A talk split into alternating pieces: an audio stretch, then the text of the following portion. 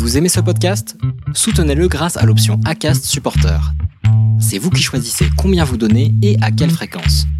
Cliquez simplement sur le lien dans la description du podcast pour le soutenir dès à présent.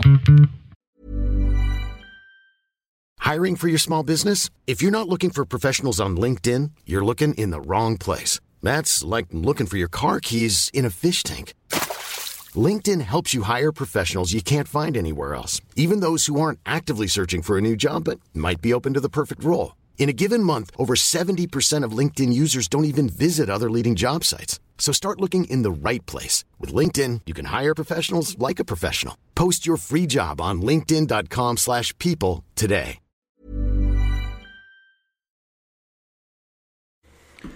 Bienvenue dans ce nouvel épisode de Café Trailer. Alors aujourd'hui j'ai accueilli Hugo Ferrari. Alors Hugo Ferrari, si vous ne le connaissez pas, il se fait euh, surnommer le Duc de Savoie. Alors Hugo c'est un speaker, organisateur, youtubeur, podcasteur et aussi un élite du trail. Il a quand même fait quatrième sur la TDS. Donc c'est la TDS si vous ne connaissez pas, c'est une des courses de l'UTMB, une course auquel je vais assister pour la première fois cette année, donc en 2021 et que j'ai vraiment extrêmement hâte de parcourir parce qu'il paraît qu'elle est magnifique et très très dure. Bref, on n'est pas là pour parler de moi, on est là pour parler d'Hugo. Alors avec Hugo, notre conversation a duré beaucoup beaucoup beaucoup de temps parce que Hugo il est habitué à parler et ça s'est ressenti. Moi j'ai pas vu le temps passer. Au bout d'une heure 45, j'ai regardé le chrono et puis je me suis dit waouh, déjà 1h45, attention, il va peut-être falloir clôturer. Au bout d'un moment, j'ai passé un excellent moment auprès d'Hugo. C'était vraiment un moment un petit peu euh, différent de d'habitude. Hugo a un franc-parler, il est, il est marrant, il, euh, il ne se prend pas du tout la tête avec des sujets qui peuvent être très très sérieux.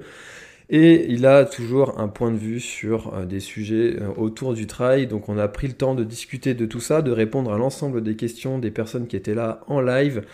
Alors, bah écoutez, je vous souhaite à tous une très très bonne écoute et puis si l'épisode vous plaît, n'hésitez surtout pas à le partager autour de vous, ça m'aide beaucoup à faire connaître l'émission Café Trailer. Je vous souhaite à tous une très très bonne écoute et c'est parti, voilà mon échange avec Hugo. Bonsoir Hugo, bonsoir à tous. Merci Hugo d'avoir accepté mon invitation. Alors je ne sais pas si je dois t'appeler Hugo ou le Duc. Tu nous diras ça durant toute notre émission qui va durer environ une heure ou un peu plus. Comment ça va Hugo? Shalom à tous. Salut François. Écoute, ça va bien ici au Mont-Revard. La connexion réseau est tout juste établie. J'ai le plaisir de dialoguer avec des gens. Quel bonheur. Eh ben écoute, avec grand plaisir. Hein. Euh, c'est une programmation de longue date et on a réussi à s'enregistrer ça. Euh, alors, tu le sais, la question traditionnelle de début d'émission, quel est ton premier trail? Eh ben, j'en ai jamais fait en fait. Je suis un imposteur, François. Non, je plaisante. Le premier trail. Je rigole, mais j'ai déjà invité des gens qui en ont jamais fait. Quoi?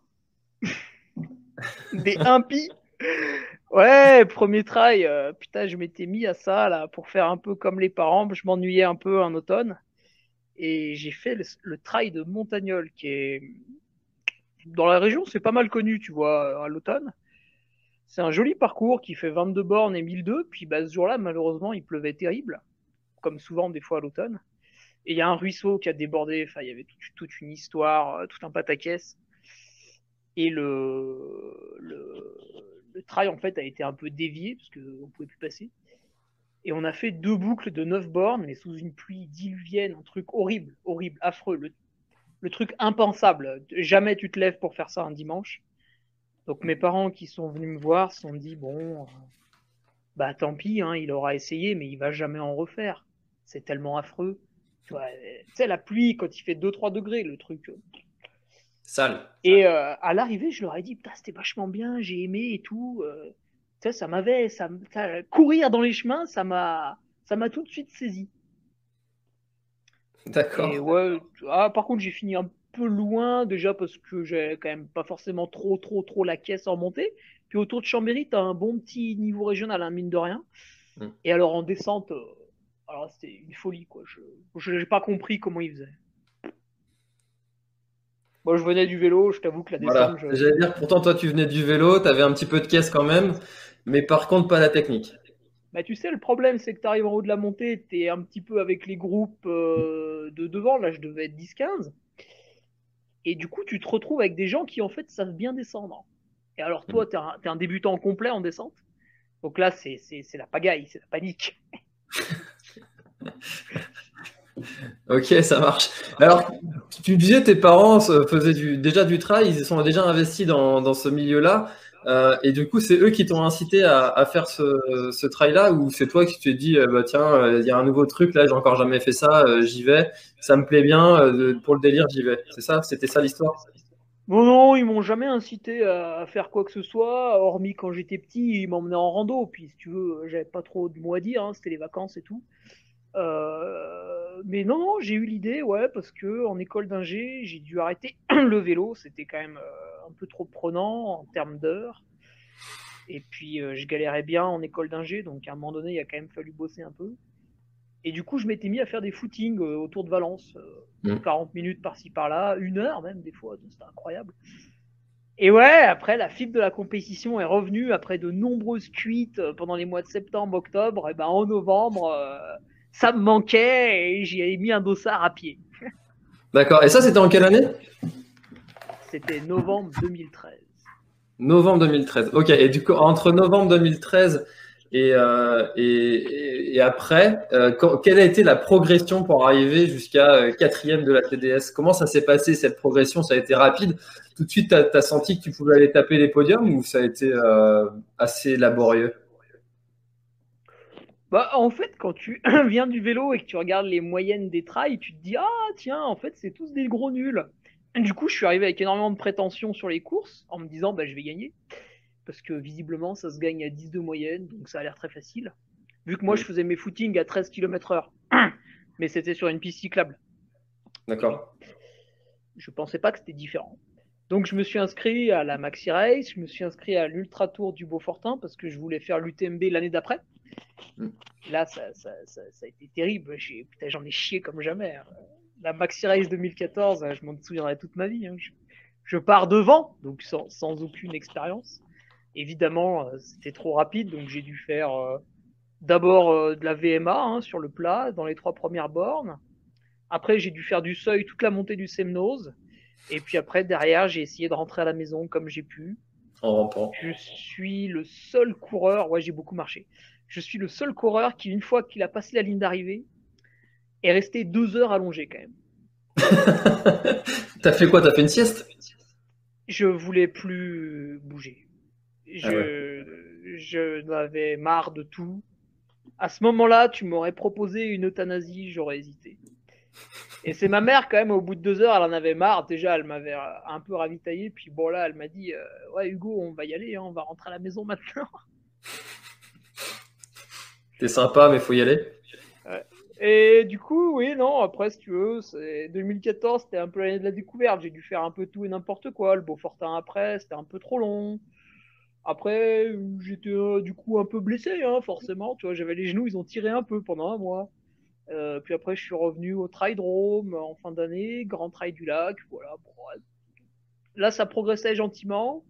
En 2015, un entraîneur qui m'a remis un peu dans, dans le droit chemin, qui m'a forcé un peu à courir et à diminuer les, distances et tout, Mathieu Bonan. Et après 2015, on s'est quitté parce que moi, je voulais absolument faire du plus long. Et lui, il n'était pas spécialement chaud. Donc, euh, bah, c'est une différence de, de, point de vue un peu, un peu, un peu différente. Euh. Alors, pourquoi, pourquoi il n'était pas chaud d'ailleurs? Ah, il maîtrisait un peu moins l'effort long. Il était très bon pour te préparer pour un marathon. Il était excellent. Là, Vraiment, il mm. faut reconnaître que j'ai passé, euh, je sais pas si on peut dire passer un cap parce que j'avais pas d'idée de mon niveau, mais quand même, hein, tu vois, il m'a fait gagner l'intégrale des courses en moins de 6 heures. Euh, ce jour-là, c'est grâce à lui que j'ai mis ce temps-là. Hein. Il m'a super bien préparé, hein, il faut le reconnaître. Et après, ouais, j'avais envie de passer à, à vraiment du, du long. Hein. Je voulais vraiment quitter euh, ces efforts euh, de 3, 4 jusqu'à 6 heures, parce que c'est un peu ce que j'avais l'habitude de faire en vélo. Donc, euh, du déjà vu, un peu du réchauffé. J'avais besoin de partir un peu à l'aventure. Et après, je suis parti avec Patrick Bringer parce que Nicolas Martin m'avait vanté euh, quelques séances et euh, ça, m'excitait quand même. Il y avait une curiosité. Alors, d'où vient cette attirance pour le long du coup? Qu'est-ce qui t'attire sur cette discipline? Pourquoi est-ce que ça te plaît d'aller euh, de mettre la misère, d'avoir euh, des, des, courbatures pendant dix ans après, euh, d'avoir envie de, de, dormir dans les fossés Qu'est-ce qui t'attire en fait dans cette discipline au final? Ah, C'est qu'à chaque fois, c'est quand même un super parcours. Bon, moi, j'aime bien l'UTMB. c'est quand même, tu vois, c'est pas mal. Hein. Tu fais le tour du Mont Blanc. Mm. Et puis du coup, après, tu vois, en pratiquant, voilà, j'ai fait la trans dans Canaria, c'est joli, hein, comme traversée d'île. Euh, bon, j'ai voulu faire le Grand Raid de la Réunion, mais ça s'est pas bien passé. Euh, mm. À chaque fois que tu fais un ultra, quand même, quelque part, c'est bon une aventure. Tu vas pas risquer la mort non plus, mais euh, quand même, hein, c'est un beau voyage. Il y a tout un aspect préparation, tu vois, sur le long terme, parce que trois mois avant, t'es es, déjà dedans. Euh, et puis, euh, il y, a, y, a ce, y a ce lâcher prise aussi d'après Ultra. Tu vois, pendant un mois, tu sais que c'est bon. Hein. Donc, ouais, c'est toute la, tout ce qui tourne autour. Le, le, fait aussi que ce soit quelque chose que tu partages souvent avec euh, tes proches, euh, compagnes, famille, frères, sœurs, oncles, tout ça, les amis. Ça ressemble quand même vraiment à une aventure. Tu sais, quand tu écris un peu tous les ravitaux sur papier, tu prévois tes temps de passage. même, même ravitailler, j'aime bien, tu vois, ravitailler un copain. Ouais. Euh, tu, le vois arriver en avance, alors t'es tout excité. Tu le vois arriver en retard, t'es déçu. émotionnellement, tu vois, c'est sympa sur 24-48 heures. Ça, ça, change du milieu de course traditionnel. Il y a un stress quand même qui est beaucoup moins élevé puisque il y a tellement de facteurs pour réussir en ultra que si t'en foires un, c'est pas très grave, tu peux te rattraper. Hmm. Alors tu feras pas la meilleure perf, mais tu, tu pourras passer la ligne d'arrivée. Finalement, c'est assez plaisant. C'est ce qui m'est arrivé en 2019. J'ai fait deux énormes conneries sur mes deux objectifs. Mais j'ai quand même passé la ligne. Et bon, voilà, il y avait de la déception. Mais au final, ça n'a pas gâché le week-end non plus. Donc le plaisir était là. Hmm. Et alors, ces erreurs-là, est-ce que tu peux nous les partager pour, euh, pour qu'on évite de les faire? Ah, mais je fais que ça, partager. ouais, bah, c'est la déshydratation. Hein. Ah, putain, celle-là, dis donc. Euh, grosse, grosse, grosse déshydratation au marathon, au 90 du, du, Mont Blanc, euh, pardon. ouais, du coup, je bois pas, tu vois. grosse déshydratation au, 90 du Mont Blanc, il faisait 37 degrés à Chamonix, donc euh, ça pendait au nez de tout le monde. Sachant ça, forcément, tu bois beaucoup, tu bois mieux, tu fais attention, et moi j'ai fait tout l'inverse. C'est-à-dire que je suis parti sur un rythme assez élevé, comme j'apprécie. Et du coup, j'ai un peu oublié de boire parce que c'est vrai que quand tu cours derrière Xavier Thévenard, derrière Michel Lannes, euh, que tu lâches Michel dans la bosse et tout, après tu suis un peu Xavier, ça m'avait perturbé quelque part. J'avais un niveau de forme qui était assez inédit et du coup j'ai, dans le cerveau, ça c'est un peu, j'ai oublié cette hydratation. Euh, j'avais dû boire 300 ml par heure. Euh, quand tu sais que la chaleur qu'il faisait, c'était juste du suicide. Et effectivement, euh, au bout de 4-5 heures, euh, je l'ai senti. Alors donc tu dirais que finalement la, team qui dit buvez quand vous avez soif, non? Bah, Tu peux, tu vois, ton cerveau il peut être occupé par autre chose aussi, il faut se méfier. Quoi. Je dirais que c'est un très bon conseil. Après, il faut aussi se mettre peut-être des checkpoints, tu vois. Hmm. les 15-20 minutes, te rappeler un peu, attends, j'ai bien mangé, ouais, j'ai bien mangé, j'ai bien bu, ah putain, pas trop quand même. Ah. Donc c'est, ouais, boire quand t'as soif, c'est pas mal. Après, faut, faut quand même se méfier, donc faut garder les deux en tête. Un peu la, la, la, dictature, par exemple, je bois une gorgée toutes les 5 minutes, et tu nuances avec je bois quand j'ai soif, tu vois. Si ça fait déjà trois fois que tu, que tu bois en un quart d'heure, puis tu dis, oh putain, non, c'est bon, j'ai plus soif et tout là. Bon, là, t'arrêtes, mais. Euh, ouais, c'est bien d'utiliser les deux. Ok, euh, ça marche. Pas tout noir ou tout blanc. Alors, du coup, ça c'était ta première erreur, donc euh, l'hydratation. Donc attention à l'hydratation sur les ultras. Et l'autre? Ben, J'ai refait une déshydratation. Et là, tu vas te dire, mais il est con, c'est pas possible. ok, x2. ouais, alors c'est différent, c'est différent. Attends, j'ai une excuse. Euh, L'UTMB, en fait, quand on est parti en 2019, il y a eu un petit orage, mais léger en fait. Mm. Nous, on a tous eu peur au départ, donc on a tous. Enfin, moi, je l'ai pas mis, mais beaucoup de, gars là sur la ligne, enfin, ou filles, ce que tu veux, ont mis la veste. Parce qu'on s'est dit, il va y avoir l'orage et tout. Bon, là, on est parti pour une nuit de merde, machin. Et en fait, en arrivant aux douches, bah, l'orage n'avait pas spécialement éclaté, il y avait eu deux trois gouttes. Il faisait frais, mais sans plus. Et il faisait super humide, du coup. Tu sais, l'été, quand ça Hmm. pète, mais pas encore, c'est très humide. Et on s'est tous déshydratés dans la montée du Délévray. Euh, tu vois, à côté de moi, il y avait Julien Chaurier, il était trempé de, de, de, de la tête aux pieds, en fait, de sueur. Euh, Enfin, plein d'autres coureurs, c'était pareil. Bon, après, il y en a qui réagissent un peu mieux, tu vois. Un Xavier Thévenard, par exemple, ça se déshydrate jamais, hein, c'est incroyable. Machine. Et, et j'ai eu beau euh, remplir euh, les deux flasques euh, à Saint-Gervais.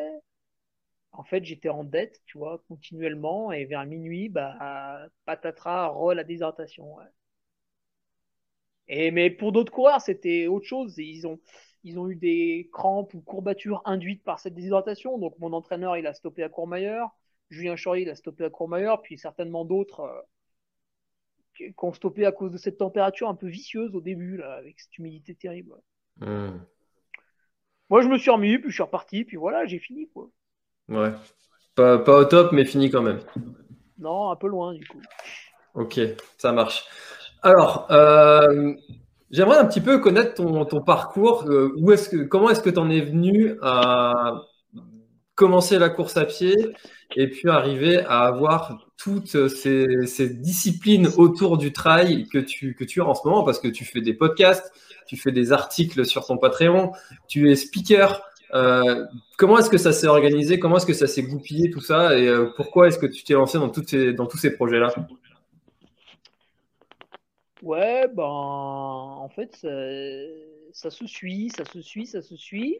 J'ai été salarié, attention, pendant quasiment un an, et j'ai tout de suite vu que ça me plaisait pas, tu vois. Au bout de deux semaines dans l'entreprise, qui, qui était très bien, hein, j'étais, j'avais une bonne place, j'avais des horaires sympathiques, euh, c'était proche des montagnes, enfin, tout était bien réuni, mais je, vois, je n'aimais pas ça. Le fait de devoir être là à telle heure, de, de- bon, ça ne me plaisait pas. Bref, ça arrive à plein de gens, c'est pas grave. Hmm. Et du coup, euh, quand j'ai été. euh, Enfin, mon CDD, en fait, n'a pas été reconduit parce que, tu sais, une petite PME, des fois, tu peux pas forcément embaucher. euh. Donc, bon, j'ai été sur le marché du travail à nouveau. Puis là, j'ai voulu chercher un autre, euh, un autre poste. Et à ce moment-là, j'ai eu l'idée de devenir speaker. Mm. Et Ludovic tu as reçu ici, m'a m'a bien accompagné d'ailleurs. Faut, Qu'on salue. ben voilà, puis j'en profite vraiment pour le remercier une fois de plus parce que c'est quand même grâce à lui hein, si, si je me suis lancé en tant que speaker. Il m'a gentiment invité avec lui sur des événements. Il m'a mis le micro dans la main alors que globalement j'aurais pu faire tout et n'importe quoi. Donc bon, c'est un homme de confiance, hein, Ludovic, mais ah, il prend des risques hein, aussi. Hein. Et voilà, ça s'est bien passé. Ouais. Alors, comment ça s'est passé cette première fois? Alors la première fois, en fait, j'étais pas avec lui, j'étais allé avec un autre speaker. Euh, pareil, qui Romain, euh, j'ai bouffé son nom. Euh, on était sur le trail des Avennes, qui est très joli aussi, là, avec les grottes dans au-dessus de Nîmes. Et ça s'est passé, euh, en fait, j'étais un peu trop sérieux, tu vois, un peu trop euh, commentateur sportif. Alors quand t'es speaker sur un trail, t'es t'es plus euh, tu vois, sur l'humain, sur les sur l'émotion du gars qui passe la ligne. Euh, au départ, il y, a, y a une ambiance particulière à mettre suivant où t'es, suivant le public que t'as, etc. Et moi, j'étais plus euh, sur la première en mode un peu commentateur télé, tu vois. Donc c'est- c'était assez marrant quand je m'en souviens.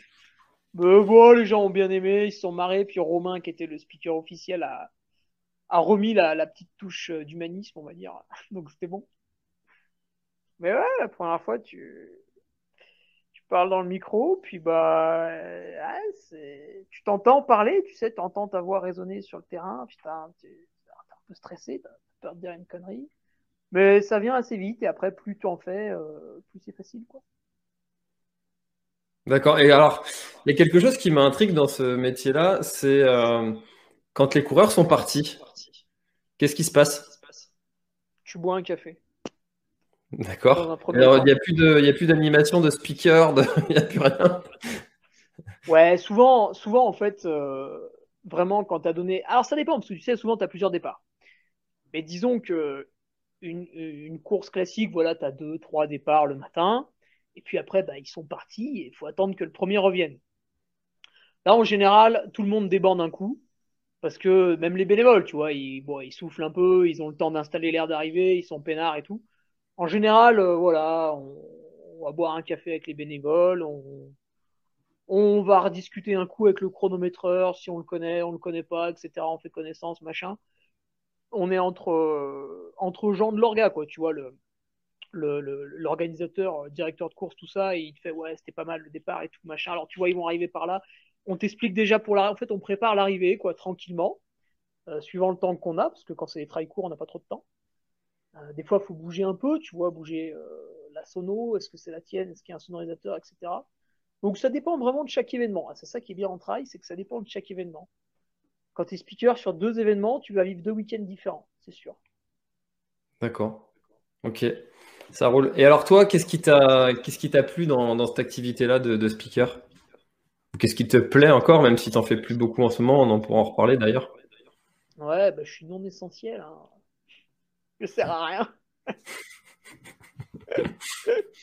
non, euh, qu'est-ce qui me plaît, c'est. Alors au début, ce qui me plaisait, c'était de travailler que le week-end. bah, bah ouais. Même si ça peut être un inconvénient pour beaucoup? Alors voilà, sur le papier, tu signes, tu vois, des deux mains. Mm. Et après, tu te rends compte des inconvénients, en fait. Parce que euh, tes potes, ils bossent pas le week-end, puis ils bossent la semaine. Tu vois un peu le truc venir euh, Quand c'est des anniversaires, c'est le week-end. Quand c'est la fête des mères, c'est le week-end, etc., etc. Ça se décuple à l'infini. Donc, finalement, il faut accepter d'être un peu en marge de la société. Bon, ça, moi, ça va.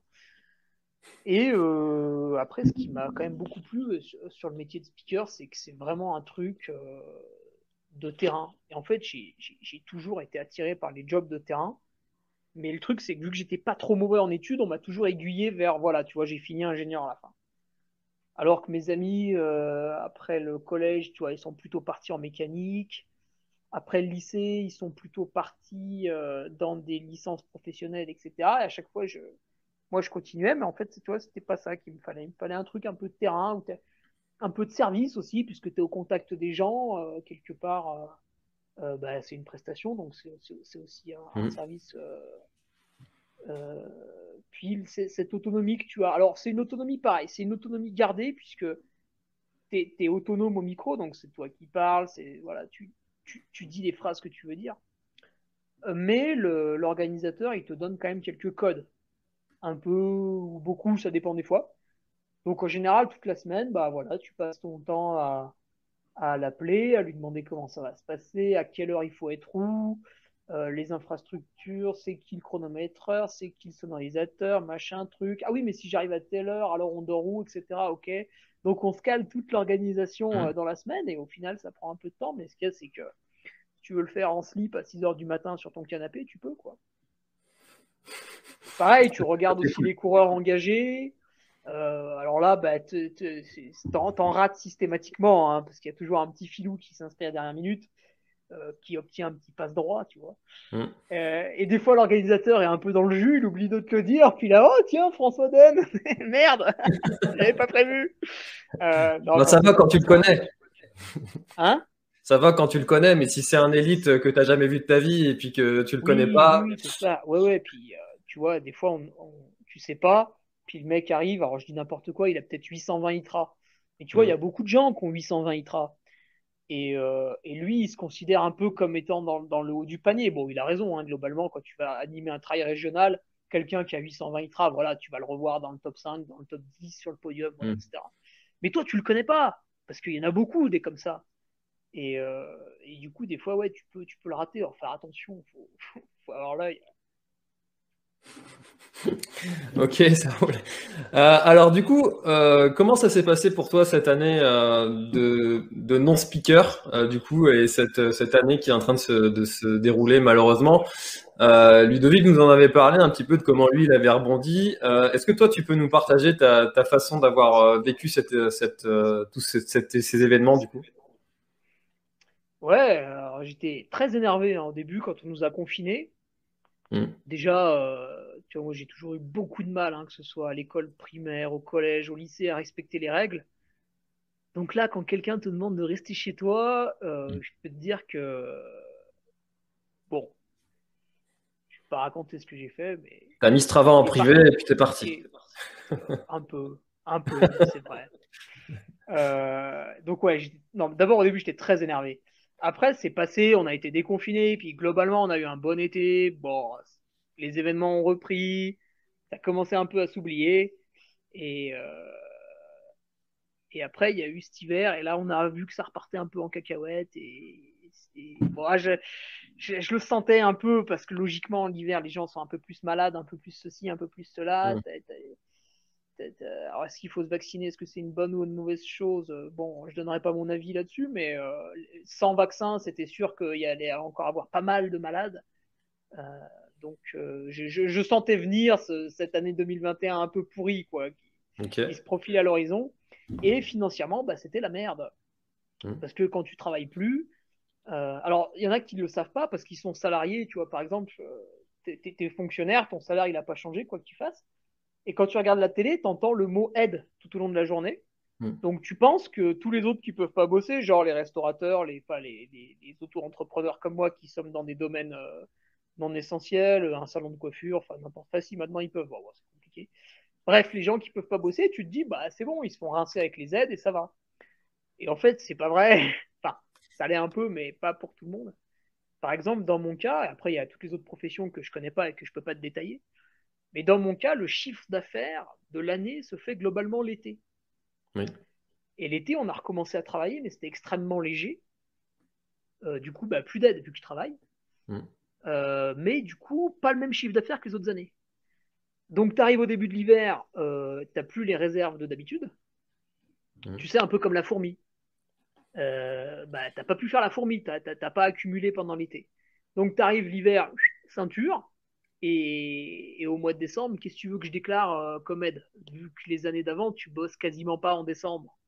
Donc c'est compliqué, c'est compliqué. C'est pour ça que, que je me suis euh, pas renouvelé, mais que j'ai un peu changé le fusil d'épaule en créant ce Patreon, qui est, une, euh, qui est un blog payant en fait. C'est le, plus facile à expliquer aux gens. Au début, c'était trois, quatre personnes qui voulaient simplement me donner de l'argent, je leur ai dit bah tu vas quand même pas m'envoyer un chèque, c'est particulièrement humiliant. Donc j'ai créé ce blog payant. Puis euh, les trois, quatre premières semaines, je crois que je, mettais des photos ou un coup j'ai mis mes analyses de sang, voilà, c'était pour les occuper. Puis après il y a un petit peu de monde qui est venu, tu vois, on est monté à 100, 200 euros par mois. Et là je me suis dit putain mais en fait il faut que je mette des trucs sérieux là, ça ça le fait pas et tout. Mmh. Et je me suis pris au jeu et c'est monté, monté, monté et à partir d'octobre-novembre euh, c'était devenu ma, source de revenus euh, à la place de mon métier de speaker que je ne peux plus euh, euh, exercer pour l'instant. Et donc tout l'hiver, tout l'hiver, j'ai passé énormément de temps sur ce blog à publier des choses intéressantes avec des amis qui sont coachs physique ou nutrition, qui m'ont écrit des articles contre rémunération, donc ça leur permettait eux aussi de bosser. Et là, on commence à sortir des trucs sympas, des, e-books. Euh, j'ai pu faire un site avec un forum. C'est quand même assez agréable pour les utilisateurs. Mais ouais, il faut que les événements reprennent parce que c'est quand même ça la vraie vie, il faut pas l'oublier. Hmm. Ah, c'est sûr. en tout cas, c'est cool parce que tu as, bien rebondi. C'est, euh, on parle aussi souvent de, la professionnalisation des, athlètes euh, élites et qui, manque de, soutien de la part de la FFA. Euh, toi, dans ton cas, tu n'as pas attendu d'avoir euh, beaucoup de soutien. Euh, tu t'es sorti les doigts et puis tu t'es dit comment je peux rebondir par moi-même? Et finalement ça l'a fait. Bravo pour ça. Après, tu vois, je, je mettrais quand même un, bémol à ça. Tu vois, là, tu as l'exemple de quelqu'un qui a réussi. Mais c'est un peu comme dans le sport. Quand tu regardes quelqu'un qui a réussi, qui fait une bonne performance, il faut que tu penses qu'à côté, il y en a plein d'autres qui ont échoué. Et moi, pourquoi j'ai réussi à faire ce Patreon, ce blog payant C'est un truc en France quasiment personne connaît en plus. Euh, c'est parce que voilà, je suis jeune, dynamique, euh, ma formation d'ingénieur, elle m'a fait toucher un peu à l'informatique, même si j'étais pas très bon, etc. Voilà, euh, va, va, va, proposer ça à un speaker de 45 ans, il, il pourra, tu vois, il pourra pas le faire, il, il pourra pas y arriver. c'est comme tu, tu voyais des, l'autre fois, il y avait un magasin de running qui allait devoir refermer à cause du confinement. Et une personne lui dit, bah, t'as qu'à faire du dropshipping, euh, du, du, click and collect. Moi, je m'y perds dans ces termes anglais. Je suis très mauvais en anglais. T'as qu'à faire du click and collect. Et, Et, non, ça marche pas comme ça. C'est pas du jour au lendemain, je fais du click and collect. Du click and collect, bah, faut créer un site internet. Euh, ton site internet, faut qu'il soit référencé. Euh, ça, c'est un travail, c'est de la pub, c'est du marketing, c'est investir des ronds dedans. C'est, ça se fait pas du jour au lendemain, quoi. Donc, euh, si t'es pas, un peu, pas un peu formé, tu vois, le mec qui est libraire, tu lui dis de faire du click and collect le lendemain, t'es le mec qui est perdu, quoi. Pas quoi Non, et puis, et puis en plus, tu es une boutique physique. Ton métier, c'est de conseiller les gens en physique c'est pas de, de, vendre un article sur Internet parce que voilà, le, principe même d'une boutique physique, c'est de pouvoir essayer le produit. Si tu commences à dire aux gens, bah, j'ai aussi un site Internet, pourquoi est-ce qu'on achèterait sur le site et pas, euh, enfin, tu vois, pourquoi on viendrait dans ta boutique au final? Donc, euh, chacun son métier, chacun sa spécialité, il en faut pour tout le monde. Et euh, c'est vrai que c'est dommage que ces gens-là n'aient pas pu travailler. Tu, tu, le vois bien avec, tu vois, ce, ce, ce, ce live et qui sera retrouvé en podcast qu'on est en train de réaliser aujourd'hui. Euh, si toi tu fais pas un peu de pub et un peu de promotion tout au long de l'année, bah ton audience elle va chuter puis au bout d'un moment ou alors ça augmentera pas. Là, si ton audience elle augmente régulièrement, c'est parce que voilà, tu en parles sur tes différents réseaux, etc., etc. Donc il y a tout un travail derrière. Hmm.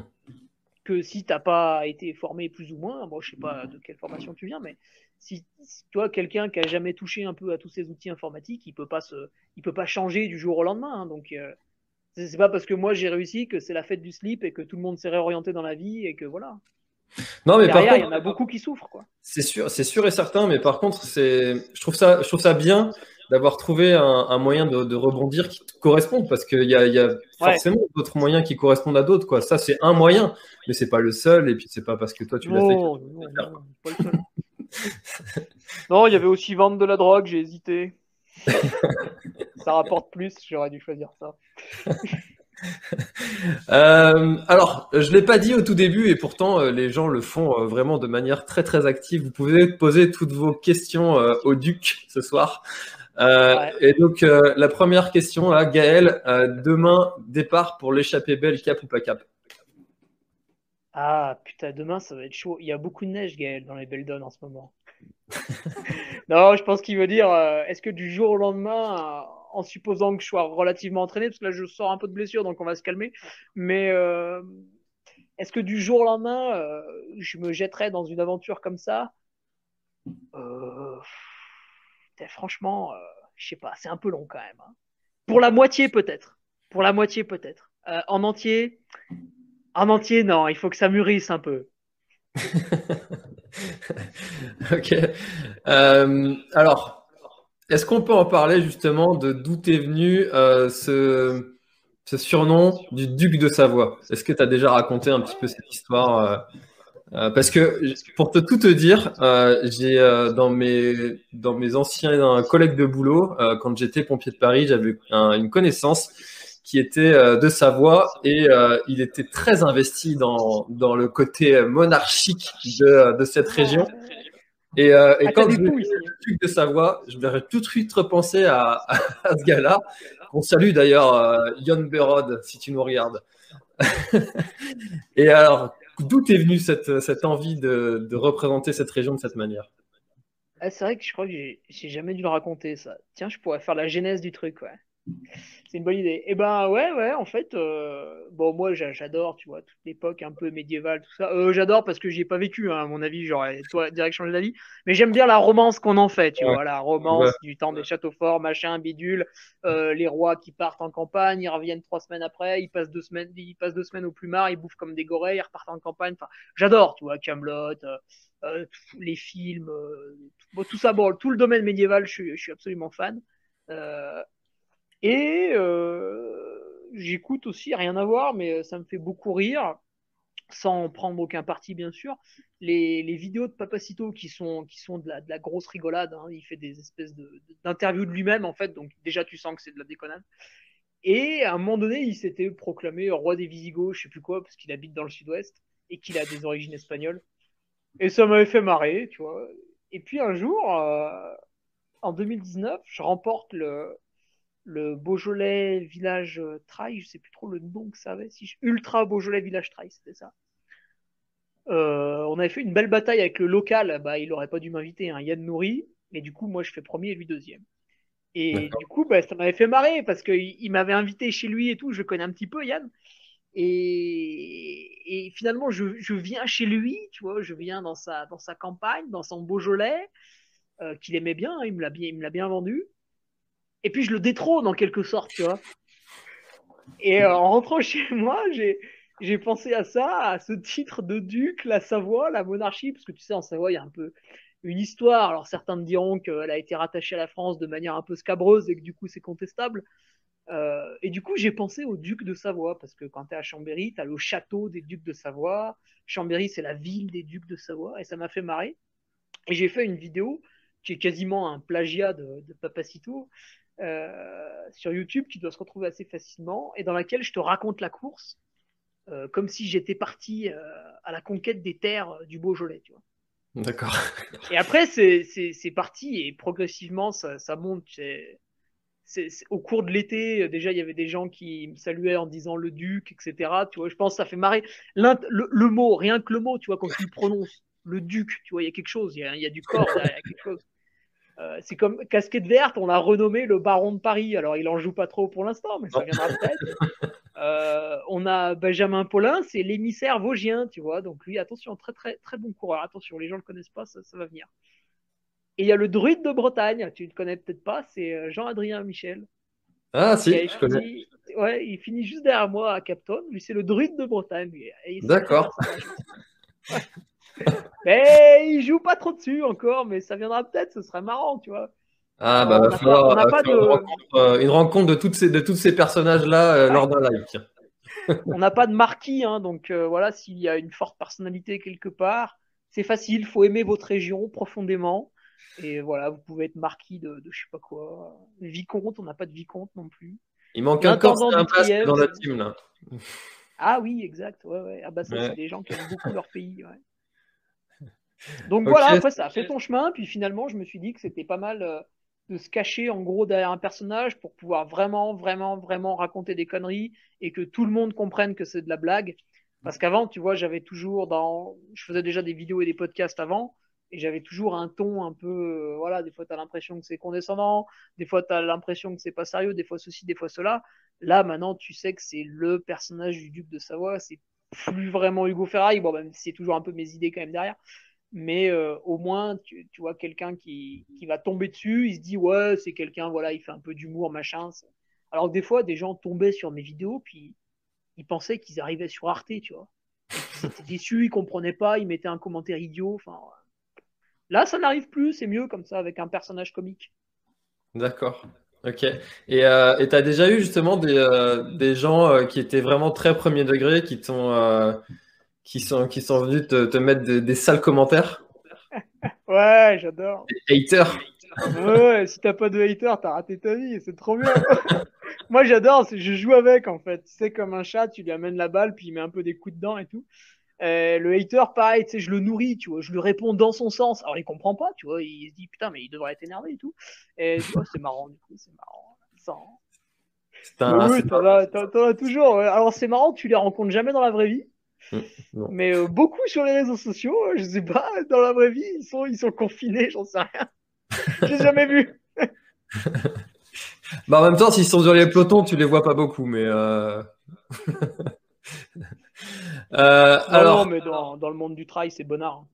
Ouais, en général, ça va, on est, pas, on est bien garnis. Très sympa. euh, bonsoir, le duc de Savoie. Quels sont ton ou tes objectifs pour cette saison nous demande Nicolas. Ah bah, il me connaît pas bien, lui. C'est facile, c'est l'UTMB. UTMB, UTMB, UTMB. J'adore cette course. Alors, qu'est-ce que tu penses de tous les gens qui décrivent un petit peu cette course, justement? Ah, c'est des hypocrites. Et pourquoi est-ce qu'il faut venir alors? Pas, tout le temps, mais en fait, souvent, c'est un problème qu'on voit, et tu vois, Ludovic Collet, il en parlait à un moment donné. C'est que les gens veulent participer à un événement mondial, et un peu pour se faire mousser, hein, on va pas se mentir. Mm. Hein. Tu, dis à tes collègues de bureau que tu as fait UTMB, c'est la classe, tu vois. Et c'est vrai. Mais euh, ils veulent pas les à côté. Parce que qui dit événement mondial dit grosse infrastructure, dit bah forcément derrière il y a un peu de salariés, il y a un petit peu de ceci, il y a un petit peu de cela. Ah, ça coûte un peu cher. Euh, vu que tout le monde veut venir, bah, les gens de Chamonix ils sont pas fous, hein, ils augmentent le prix des loyers. Bon, déjà Chamonix de base c'est pas hyper, euh, c'est pas, pas la classe économie. Euh, donc, ouais, voilà, quand tu participes à un événement mondial, faut pas se leurrer, ça, va te coûter un peu. Et en a beaucoup qui, voudraient, en fait, euh, et euh, participer à un événement mondial et être tranquille, tu vois. Hmm. C'est pas, pas, pas pareil. Ok, donc toi. Par exemple, tu vois, à la Maxi Race, beaucoup se sont plaints, voilà, les bouchons, les ceci, les cela. Euh, si, vous n'aimez pas cette ambiance, euh, il y a du monde à la Maxi Race, on le sait. moi, j'adore. Bon, je suis speaker, mais j'adore. C'est un week-end, c'est énorme, c'est la fête, c'est voilà. Euh, si vous refusez cette ambiance, mais que vous êtes un coureur voilà plus rugueux, plus rustique, plus terrain, et eh ben en même temps, vous avez le Grand Raid 73. Vous avez un parcours de 75 bornes dans les Bauges. vous êtes 300 au départ et tout se passe bien. Là, vous êtes tout seul. C'est vrai, il y en a pour tout le monde. Et c'est sûr que vous dites ça le lendemain au bureau, bah, les gens ne connaissent pas. Hein. c'est un peu moins classe, ouais. Eh. Bah, je vais le faire en off d'ailleurs, euh, la Maxi Race. Euh, si tu as deux, trois conseils, euh, je prends. Ah, bah si tu viens le week-end fin mai, je pense qu'il y aura beaucoup de monde en off. Non, je vais le faire début mai.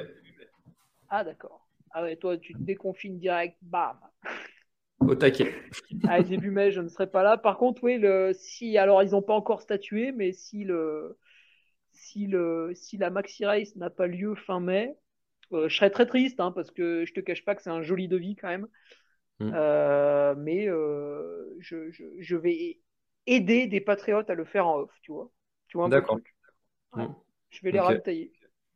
D'accord, cool. Je vais faire aussi une partie en cours avec eux, mais pas tout parce que ça fait beaucoup. Le, 80, 82 Ouais, ouais, au début, ils voulaient faire 110. Heureusement, il y en a un ou deux qui les a calmés. C'est des fous furieux hein, sur le forum, c'est des tarés. Euh, donc, ils vont partir sur le 80, ouais, 82, 85. D'accord, ok. Eh ben, eh ben, bonne aventure. J'espère que ça se, fera. Hein. Euh, par contre, méfie-toi, hein, début mai, euh, la météo, ça peut être coton. Ouais, j'aurai ma petite, euh, ma petite assistance euh, au cas où aussi. Euh. ouais, Non, c'est juste, il peut, il peut neiger en fait assez haut, hein, enfin assez bas, pardon, début mai. On, est, on est emmerdé des fois au niveau les revards, donc tu peux tout avoir début mai. Tu peux avoir une canicule, tu peux avoir de la neige. En tant que breton, ça va. Ouais, vous êtes solide. En général, c'est, pas ceux qui se plaignent le plus, c'est vrai. On maîtrise les sommets, ça va. c'est, pas, pas, très dangereux la Maxi Race, t'as uniquement le passage euh, je sais plus, je connais même plus le nom, Rock de l'Encrenat, voilà. Tu as uniquement ce passage-là qui peut être délicat en cas d'intempérie, le reste, c'est très, très bien. D'accord, ok, eh ben, je note. Euh, alors, là, je crois qu'on attaque un sujet un petit peu sensible euh, chez toi. salut Hugo, à quand un retour à l'île de la Réunion nous demande Johan. Ouais, j'ai un peu du mal avec ce grand raid de la Réunion parce que ah, tu vois, beaucoup se plaignent, par exemple, du prix de l'UTMB qui est de 280 euros. Bon, c'est sûr, c'est une somme, mais faut voir le service que tu as derrière. La Réunion, le dossard, il est à 180 euros. Euh, je peux te dire que niveau balisage, c'est sûr qu'ils n'ont pas investi autant que l'UTMB. Tout le monde se perd chaque année. Alors, on parle à chaque fois des élites qui se perdent, mais moi, j'ai beaucoup d'amis qui se sont perdus euh, alors qu'ils étaient au milieu du peloton. Hein. Hmm. Parce que des fois, pendant deux bornes, bah, t'as pas de balisage. Il y a des croisements, hein, tu sais pas où faut aller. Donc, tu te dis, bah, je vais aller tout droit. Et Normal. puis, au bout, de 10 minutes, au bout de 10 minutes, tu vois un balisage. Alors là, c'est la joie, c'est le bonheur. Donc, ouais, j'ai un peu du mal avec ça. J'attends quelques années quand même, parce que suite à une erreur de balisage, on s'est retrouvé. Euh, on était au moins 50 coureurs sur des mauvais chemins. Et en plus, on était à deux bornes d'un ravito, donc ça coûtait quoi d'envoyer quelqu'un mettre une rubalise? C'est quand même très simple. Hmm. Et euh, du coup, ouais, je suis tombé parce qu'avec la frontale, je cherchais un peu mon chemin. La panique, ça faisait une demi-heure quand même que je tournais en rond. Et je suis tombé sur une pierre, je me suis cassé la rotule. Donc ouais, si tu veux, en plus, tout le voyage était foutu. Parce que derrière, j'ai passé euh, les jours qui me restaient allongés sur un canapé dans une chambre. Donc ouais, si tu veux, le voyage à La Réunion, euh, il avait de très belles promesses sur le papier, puis c'était un peu le voyage catastrophe. Donc je, vais revenir, bien sûr, parce que c'est quand même très joli, c'est quand même très beau, mais euh, je laisse passer un peu de temps. encore. En termes d'ambiance, euh, parce que souvent les gens présentent l'ambiance de, la diagonale comme, comme étant the ambiance. Il y, a une, il y a une énergie sur l'île qui est, qui est phénoménale. Toi, tu l'as, tu l'as vécu ça? Oh, c'est génial. Euh, faut retirer ton dossard très tôt. Comme ça, après, tu te balades sur l'île avec ton, avec ton, tu sais, ton petit bracelet et tu mmh. peux négocier les fruits au marché. Moi, j'ai eu 50% sur les ananas euh, au bord d'une route nationale. C'était absolument fabuleux, une action merveilleuse. Donc, ouais, les gens sont vraiment euh, fanatiques. T'as même pas fait le grand raid, hein. tu leur dis juste que tu as le dossard et que tu as participé. Ça y est, t'es es, un héros de la mythologie grecque. Et au départ, euh, c'est là où la, la, la, la, vraie folie est au départ. tu peux pas parler. Tu vois, quand le ah départ est donné, tu cours sur la route, tu as 5-6 bornes de route pour atteindre les, plantations de canne à sucre et après tu pars dans la forêt. Et là, il y a des gens à droite, il y a des gens à gauche. Les spectateurs, c'est des rangées en fait, il y a plusieurs rangées et ils crient, ils crient tout ce qu'ils peuvent. Et tu peux même pas parler. Si tu cours à côté d'un gars, tu peux même pas lui parler. Vous, n'allez pas vous entendre tellement ça, ça hurle, tellement ça fait du bruit. Là, je, je pense qu'on est vraiment sur un départ, euh, enfin, ou une arrivée Tour de France dans une grande ville. Vraiment, c'est un brouhaha terrible. Et après, ouais, après, c'est, les ravitaux sont très sympathiques, ils sont étalés. C'est vraiment particulier, c'est très, c'est vrai que niveau ambiance, c'est difficilement battable. Hmm. Ah, ça, ça, ça, fait envie en tout cas de, de revivre euh, ce genre de moment ou, ou, simplement de les vivre pour ceux qui n'ont jamais eu la chance d'y aller comme moi. Euh, ça donne envie en tout cas de, de s'aligner sur ces courses-là. En tout cas, c'est vrai que, que, ça nous manque, hein, tous, ces, euh, tous ces départs qu'on ne prend plus. C'est sûr, bah, même moi, ça, ça, me manque parce que tu vois, je, j'ai pris de plus en plus de plaisir, là, surtout sur les événements en 2020, à, à, vraiment à, à, faire vraiment des beaux départs, tu vois, avec des textes un peu qui, qui boostent les gens et tout. Et, le dernier départ que j'ai donné, c'était euh, l'ultra trail des montagnes du Jura. Putain, il partait sous la pluie à 5 heures du mat. C'était affreux. Même moi, je me suis sorti du lit, je me suis dit, ils vont, annuler la course, pas possible. Et non, non, tout le monde était là et tout. Là, j'ai fait un, beau départ et les coureurs m'ont remercié. Donc, j'ai vraiment été content. Ça m'a vraiment fait plaisir. Ils ont vraiment adoré. Et bon, dix minutes après, ils avaient oublié, ils avaient froid, ils s'étaient mouillés. Mais euh, ils sont partis vraiment euh, vaillants. Ouais, bah c'est vrai que c'est souvent, euh, c'est souvent un truc qu'on retient, hein, le départ, la musique du départ. Euh, quand il y a une bonne ambiance au départ, c'est vrai qu'on la retient et euh, ça doit être un moment assez fort quand tu es, quand es speaker. à toi, qu'est-ce qui te manque le plus de prendre des départs ou de faire des départs? Oh, Je sais pas, un peu les deux. En fait, en temps normal, vu que je suis quand même beaucoup speaker, je prends peu de départs dans l'année. Hmm. Et Ouais, si, bah si ça, ça, manque, tu vois, de prendre un départ de l'UTMB, c'est quand même sympa. Euh, en plus, c'est pas à chaque fois pareil. Tu vois, moi, j'ai fait 2018-2019. Il y a toujours sa petite spécificité, donc c'est sympa à faire. D'autres beaux départs, bien sûr, ou des départs un peu avec les copains, tout simplement, euh, sur un trail plus régional. Donc ouais, ça, ça manque, mais ouais, ça, ça me manque vraiment aussi de, de faire le décompte, euh, d'avoir les, 300, 400, 500 coureurs devant toi qui partent, etc. Puis c'est beau à voir euh, le peloton de la Maxi Race qui s'élance. C'est long et tu as vraiment l'impression de retourner au temps des Romains où tu as toute l'armée de Rome qui part. Là, on a 1500 et c'est très long, hein, 1500 coureurs qui partent. Ah, c'est sympa. Ouais. Ok. Euh, bon, j'ai hésité à afficher cette question et à traiter ce sujet, mais c'est un sujet que j'ai jamais traité dans une des émissions euh, Café Trailer. Ah, c'est tabou. Euh, un petit peu.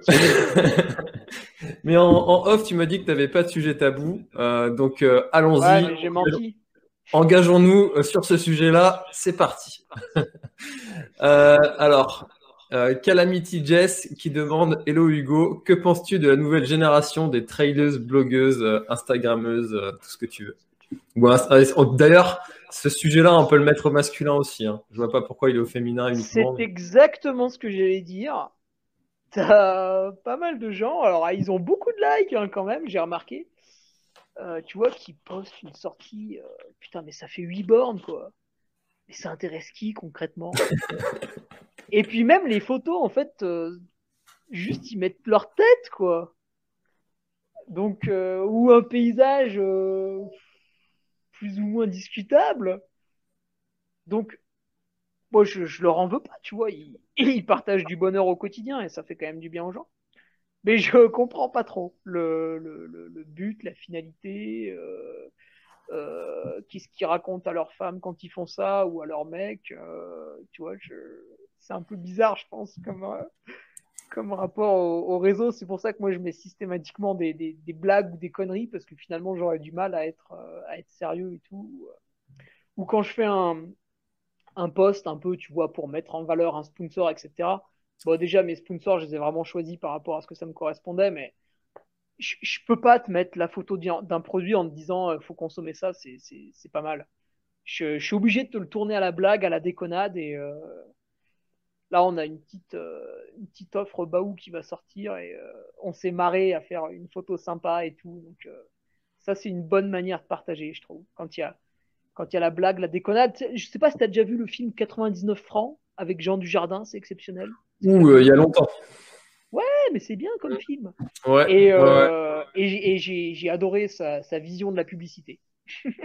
D'accord, ok.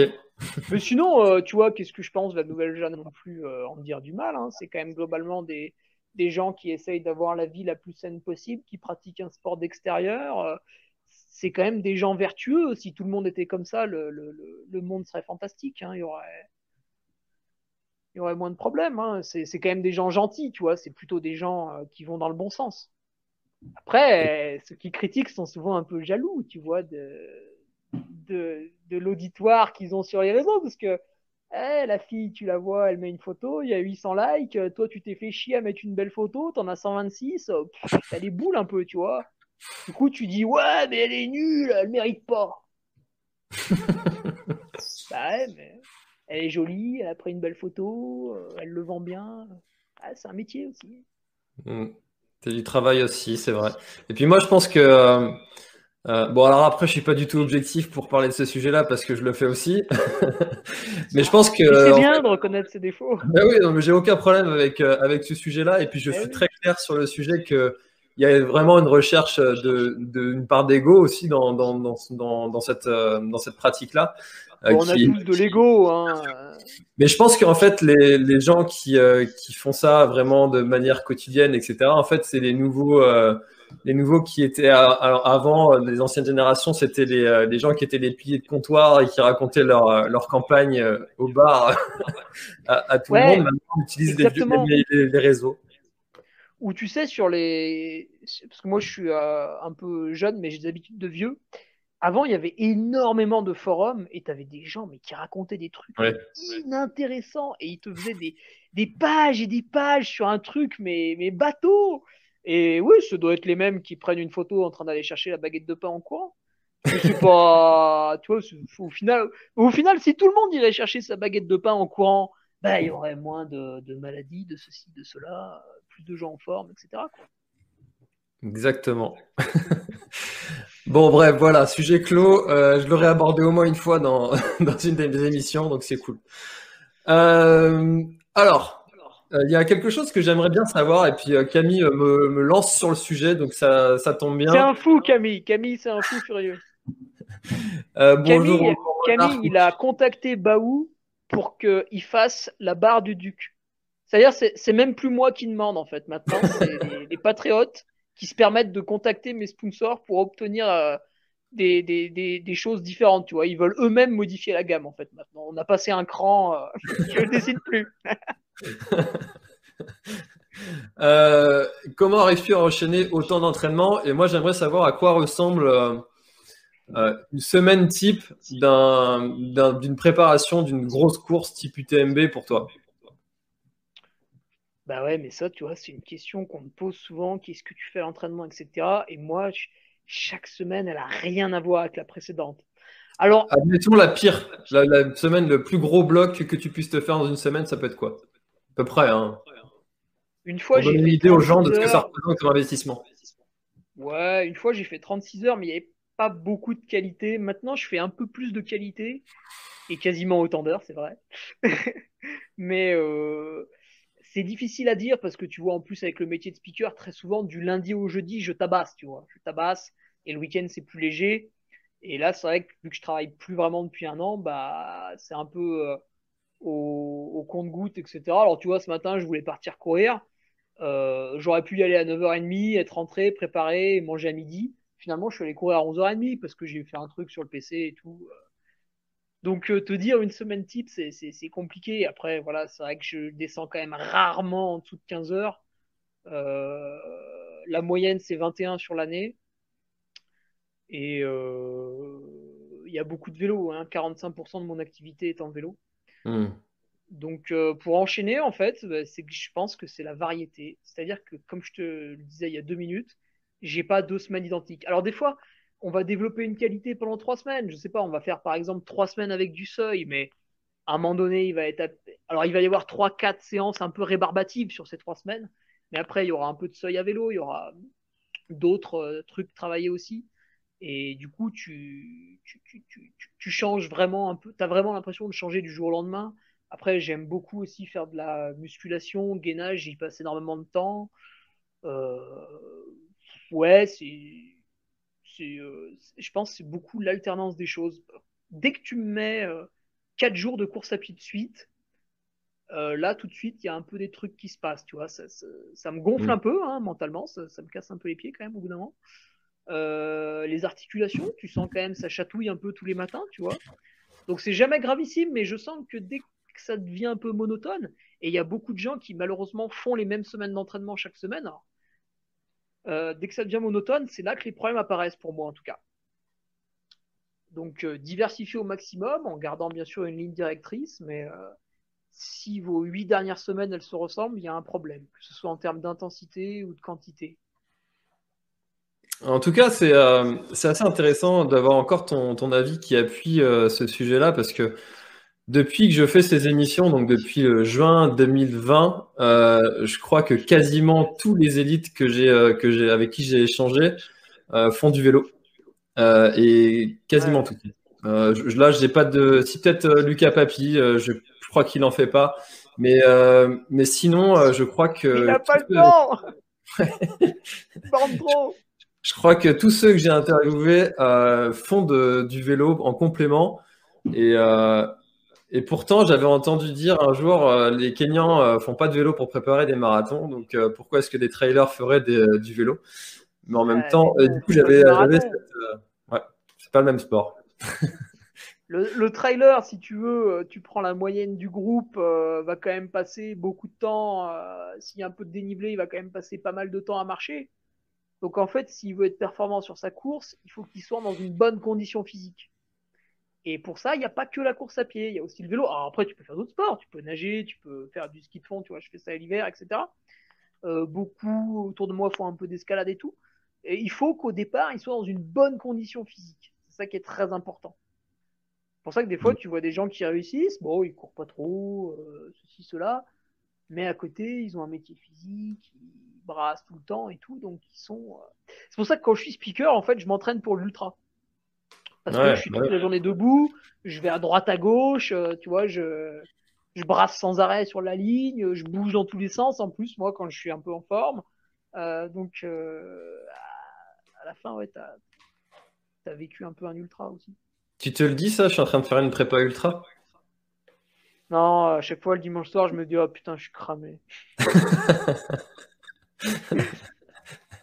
Ah, il y a une période qui est très très dure en temps normal euh, c'est de c'est juin juillet tu vois quand il y a un c'est là où j'enchaîne beaucoup d'ultra au micro.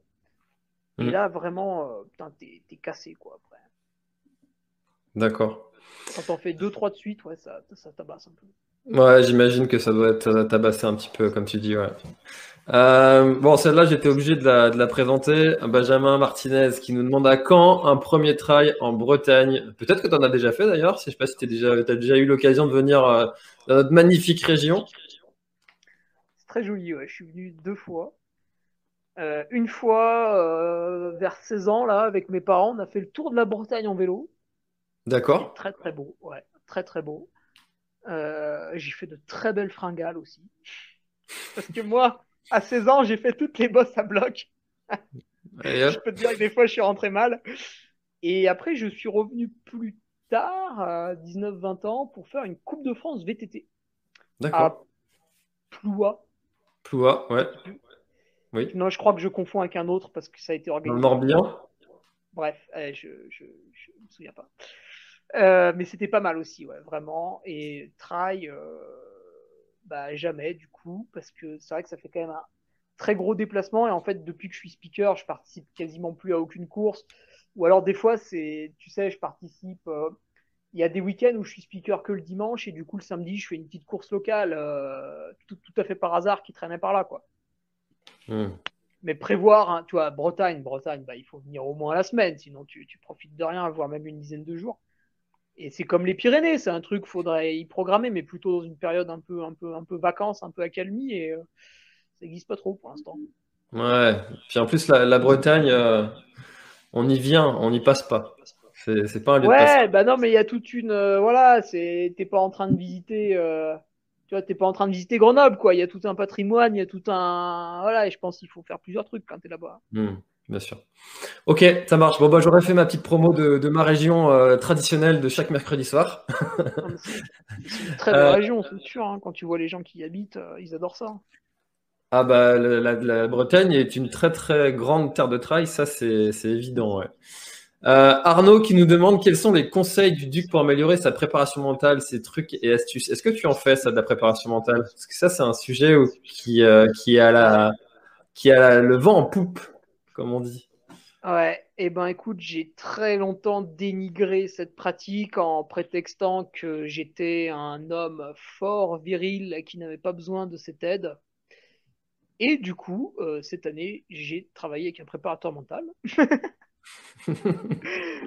pour euh, soit me conforter dans euh, ma croyance d'être l'homme le plus fort du monde et que j'avais besoin de personne, soit pour justement découvrir des choses. Et j'ai découvert des choses. Alors, j'ai aussi découvert qu'en fait, instinctivement, et ça c'est une discussion que j'ai eue avec euh, mon ami Nicolas Martin, l'intendant du Trièvre, lui et moi, puis j'imagine tous ceux qui globalement réussissent, mais que ce soit en sport ou dans le domaine professionnel, etc., on fait instinctivement de la prépa mentale. C'est-à-dire, moi, j'utilise en fait beaucoup de, de leurs stratagèmes, on va dire. Et quand j'ai du coup démarré euh, fin février avec ce préparateur mental, au début, pendant une séance ou deux, il a fallu qu'on se cherche un peu parce que tout ce qu'il me proposait était des choses que je faisais déjà. Euh, il y a une très bonne lecture, c'est l'auto-hypnose de Kevin mmh. Finel. Alors, je suis jamais arrivé à m'auto-hypnoser, j'étais très déçu. Mais il y a beaucoup de, petits trucs et astuces dedans. Et en fait, ça touche un peu ouais, à la prépa mentale. Et après, qu'est-ce que j'ai fait pour progresser en prépa mentale avec ce gars, justement? Euh, Par exemple, on a fait un ancrage. Donc moi, j'estime que je descends mal et qu'il n'y a mm. aucune raison pour que je descende mal. Tu vois, j'habite dans un milieu montagnard, j'ai accès à de nombreux singles. Par le passé, j'ai fait du VTT, même du VTT de descente. Euh, je, suis quelqu'un qui normalement devrait descendre euh, pas trop mal, tu vois. Et j'ai plusieurs peurs, plusieurs craintes, etc. Et maintenant, avant chaque descente, quand je veux un peu envoyer la sauce, je pratique cette technique de l'ancrage. Donc c'est ça qui m'a appris le gars. Et après. Euh, Alors est-ce que tu peux nous en dire un peu plus? Comment est-ce que vous avez mis en place cette technique? Ah, c'était quand même une séance d'une heure et demie, parce que tu sais, c'est cérébral, alors euh, il faut y passer un peu de temps. En gros, c'est un geste que tu vas faire avant une situation. Donc moi, avant une descente, je fais un geste particulier. Et ensuite, j'attaque ma descente et ça me met dedans, tu vois. Je suis focus immédiatement. Mmh. Euh, alors, pour, l'expliquer ça aussi, euh, moi j'aime bien utiliser l'exemple de, la, musique qui nous rappelle instinctivement un, souvenir. Euh, euh, et, associé en fait à un événement positif ou négatif d'ailleurs. Et euh, le, système de l'ancrage permet ça justement, un, geste qu'on va associer à un événement Exactement, moi on l'a associé à une course où j'étais très bien descendu, c'était au début de la TDS en 2016 justement. Donc ce très bon souvenir vient en fait faire l'ancrage, ouais. Et ça, et ça marche parce que je, alors pour ceux qui connaissent un peu, je fais beaucoup le, Malpassant du côté de Mairie, qui est un, une montée qui fait un KV à la fin. Euh, je passe tout mon temps dedans dès que j'ai des exos en côte. Et du coup, qui dit côte dit descente. Et en fait, quand une fois j'ai fait 4 fois, 5 fois 200 mètres, je crois, et les descentes, je sais exactement combien de temps je vais mettre pour descendre. Et quand j'ai fait l'ancrage, j'ai gagné une trentaine de secondes sans, sans y penser. D'accord. Comme quoi, c'est réellement efficace et mesurable. Hmm. Mais c'est vrai que c'est un, un, travail qui n'est pas, euh, qui est pas physique et on a encore un petit peu de mal avec euh, ce genre de, de pratique. Euh. Ouais, je suis pas, je suis pas un grand fan hein, de tout ce qui est cérébral. Hmm. mais il faut reconnaître qu'il y a des choses. Voilà. Ouais, non, mais il y a qu'à. Après, tu vois, souvent les gens se posent la question est-ce que je dois faire du complexe? Est-ce que je dois faire de la prépa mentale? Est-ce que je dois porter des chaussettes de contention? Est-ce que ceci? Est-ce que cela? Euh, Souvent, ils se posent cette question alors qu'ils courent déjà pas beaucoup ou qu'ils s'entraînent pas beaucoup. Euh, posez-vous moins de questions, entraînez-vous euh, un peu plus. Et c'est surtout quand même ça l'axe de progrès. Hmm, bien sûr. C'est vrai que.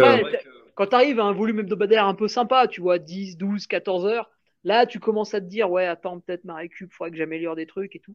Et c'est là où est le problème, en fait, c'est que plus tu vas t'entraîner, plus tu vas avoir besoin d'augmenter ta récupération. Ça, c'est Christophe Cario qui le dit. C'est quelqu'un, ça fait quand même des dizaines d'années qu'il est dans la gestion de la blessure en sport. Et euh, donc lui, c'est grâce à ses livres que j'ai été initié en gros aux automassages. Hmm. Euh, terme qui peut paraître un peu improbable à, ceux qui l'ont jamais entendu, puisque tu, tu t'automasses avec un espèce de rouleau, mais c'est très agréable. Hmm. Et en fait, euh, ben justement, il le répète dans son livre, euh, si tu t'entraînes plus, il ben faut plus récupérer. Et du coup, c'est un peu chiant parce que plus tu t'entraînes, moins tu as de temps, mais il faut que tu passes plus de temps à t'étirer, plus de temps à te masser, etc. etc. Donc en fait, tu, tu, tu peux pas augmenter de manière linéaire ton entraînement. Bah, c'est sûr que quand tu vois le planning, euh, le planning des, euh, des, gens qui sont euh, notamment en stage au Kenya ou ailleurs à préparer des gros événements, c'est en gros ils s'entraînent, ils mangent, ils dorment, ils s'entraînent, ils mangent, ils dorment, ils s'entraînent, ils mangent, ils dorment. C'est ça le, le, planning en gros. Bah de toute façon, quand tu es en stage à Iten au Kenya, tu vas pas aller au cinéma, tu vas pas aller au théâtre, tu vas pas aller au resto avec tes potes parce que tout ça, ça n'existe pas. Donc oui, tu as plus de temps, ça c'est sûr. Ça. Et moi, j'habite au Mont-Revard. C'est aussi pour ça que le terme confinement m'a quand même doucement fait rigoler. Nous, on est confinés toute l'année, hein, si tu veux, ici, on croise. si, la police, j'ai croisé que pendant le confinement. Et euh, donc, ouais, en fait, quand, quand, quand, je suis chez moi ici, après, je descends le week-end euh, pour aller sur les événements, puis le dimanche soir, je passe voir mes parents avant de remonter le lundi parce que tu peux pas faire les courses le dimanche soir. Et du coup, euh, quand tu es ici, 3, 4, 5 jours, euh, tout seul dans ton logement, alors tu vas un peu dehors t'entraîner, tu vas euh, sur l'ordinateur préparer l'événement du week-end, mais globalement, tu es, quand même plutôt seul et loin de toute sollicitation. Et déjà, tu sens des effets positifs. Hein. Alors, ça se voit pas sur Strava, hein, cette espèce de, de, calme, de solitude, de, presque. Bon, pas ermite non plus, j'ai quand même un voisin, mais, euh, mais euh, c'est ça aussi qui, qui t'apporte euh, beaucoup plus dans la récupération. Ouais, c'est vrai que tu es plus focus. Quoi. Tu, tu vois, le soir, une fois que tu as fini de manger, il bah, n'y a rien à faire. Donc finalement, qu'est-ce que tu fais? Bah, Tu vas t'étirer un petit peu, après tu vas lire un bouquin, puis tu vas te coucher, puis finalement, ça va être relativement tôt. Quoi. Donc c'est aussi en supprimant toutes ces tu vois, moi, je ne regarde pas du tout Cyril Hanouna à la télé. Hein. Comment ça Après, j'aime bien le citer lui, c'est un peu la bête noire. Euh, la cible facile. Avec une personne de ma famille, euh, bon, euh, me disait que voilà, il y avait des anges à regarder, après il y avait ceci, après il y avait cela. Et en fait, il y avait tout un programme télévisuel à respecter qui prenait un masse de temps. Mais dans le trail, quand même, souvent les gens, voilà, ceux qui n'ont pas trop de temps, en fait, généralement, c'est parce qu'ils s'occupent beaucoup de leur famille. Il n'y a pas trop de glandeur chez nous, ça va. Mais chacun peut réfléchir. Il y a beaucoup de choses qu'on peut supprimer dans sa vie. Euh, euh, tu vois, c'est pas parce que je donne des conseils que je suis absolument parfait. Il y a plein de trucs que je fais, c'est des énormes conneries. Mais euh, tu vois, tout le monde à son niveau peut supprimer des trucs pour, pour être un peu plus calme, un peu plus tranquille. Mmh. Moi, moi j'aime bien faire des petits sondages, des petits sondages comme ça pour prendre un peu la température chez les gens, savoir un peu leurs problèmes, etc. Et souvent, le, plus gros problème du trailer, c'est ça, le manque de temps. Hmm. Ça, c'est souvent. Bon, sauf le confinement. Ouais, ouais. Tu vois, par exemple, des fois, je me fais piéger. Hein. Des fois, tu. Tu vois, 21h30, tu, tu, tu lis un peu, tu es relax, tu sais que t'as pas grand chose à faire ce soir, tu as déjà tout préparé et tout. Euh, et puis, euh, tu chopes le téléphone, tu vois. Et là, c'est le gros problème, quoi. Tu, tu, tombes sur les réseaux sociaux et t'es foutu. Ça, c'est des trucs, euh, tu vois, ça arrive à tout le monde. Hein. Et avant, ce que je faisais, là, je le fais plus. C'est vrai qu'il faudrait peut-être que je recommence à faire ça. Quand j'avais été ingénieur, justement, en 2016, j'étais un, j'étais un nazi, là. J'étais un fou furieux chez moi. À 20h, je coupais le wifi. D'accord. je peux te dire que c'est terminé derrière. Radical. ça, c'est une solution hyper radicale et j'ai fait ça pendant un an. Ouais. À un moment, j'avais mis un code euh, sur mon téléphone qui s'est déclenché à partir d'une certaine heure pour. Euh, enfin, les applications étaient bloquées. Ah euh, ouais, j'ai entendu parler.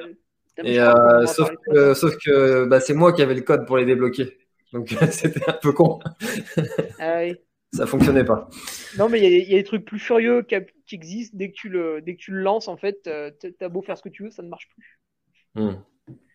Mais on a, en fait, on a besoin de cette, euh, cette contrainte, tu vois. Euh, de toi-même, tu vas avoir tendance à retomber un peu dans tes travers, dans tes défauts, parce que finalement, la, la société autour de nous est un peu comme ça. Alors, on vivrait à Katmandou, ce serait pas pareil, mais bon, en, en, France, tu vois, on vit quand même tous plus ou moins dans des un peu villes, tout ça, on a un peu tous les mêmes codes sociaux, et du coup, si tu te mets pas des, des grosses barrières, euh, ton instinct, il existe plus trop, quoi. Donc, euh, il faut, faut remettre un peu de discipline dans tout ça. en parlant de discipline, là j'en ai une bonne parce que là aussi j'ai fait un sondage et je suis calé sur le sujet. Attention. Euh, bonsoir Hugo, pourquoi prononces-tu try et non trail comme en français ou en anglais? Ah c'est vrai ça. Ah ouais, je dis, c'est vrai que je dis try. Euh. Ouais, je dis tout le temps try. Ouais, je, je sais pas. J'ai, j'ai pas trop réfléchi. Hmm. Alors, moi, j'ai fait un sondage sur le sujet euh, de savoir comment est-ce que les gens prononçaient euh, ce mot. Et euh, donc, j'avais mis trail, trail, trail et autres. Et à 68%, les gens ont répondu trail. Ouais, en fait, je pense que c'est le plus simple. le, troisième, c'était quoi? Trail. Comment t'as dit le Trail, ouais, tu vois, c'est plus dur à prononcer. Trail, c'est efficace, c'est rapide. Ouais. Trail, trail, ça c'est que toi le débat, au moins c'est trail. Voilà. Trail, t'as un peu l'impression que tu vas choper les chèvres et puis que tu vas faire un peu de lait. Euh, c'est bizarre, trail. trail. ok, bon voilà, sujet clos. Euh, j'aimerais bien qu'on parle un peu de ce sujet-là que tu as que tu as fait pour ceux qui ne le savent pas, euh, que tu, tu, as tenté de battre, tu as battu d'ailleurs euh, le record du 24 heures de D+ pendant un court temps, je crois que tu l'avais. Hein. et est-ce que tu comptes le, le refaire? Et déjà, si tu peux nous parler un petit peu de ce, de ce record-là. Ouais, bah alors c'est quelque chose de particulièrement intelligent qui consiste à faire le plus de dénivelé en 24 heures. Donc là, bah, si t'es pas trop bête, tu comprends que rapidement, il faut faire des allers-retours dans une bosse. Alors, comment tu choisis cette bosse d'ailleurs? Est-ce que tu prends une. Euh, avec gros D, D moyen, ou tu fais plus de distance? Bah, au début, on se posait un peu la question, etc. etc. Et je pense qu'Élise Delannoy a mis tout le monde d'accord, puisque euh, cette athlète féminine qui est très forte, hein, qui faisait. Combien elle a fait à l'UTMB Je sais plus, je crois qu'elle a fait le top 5.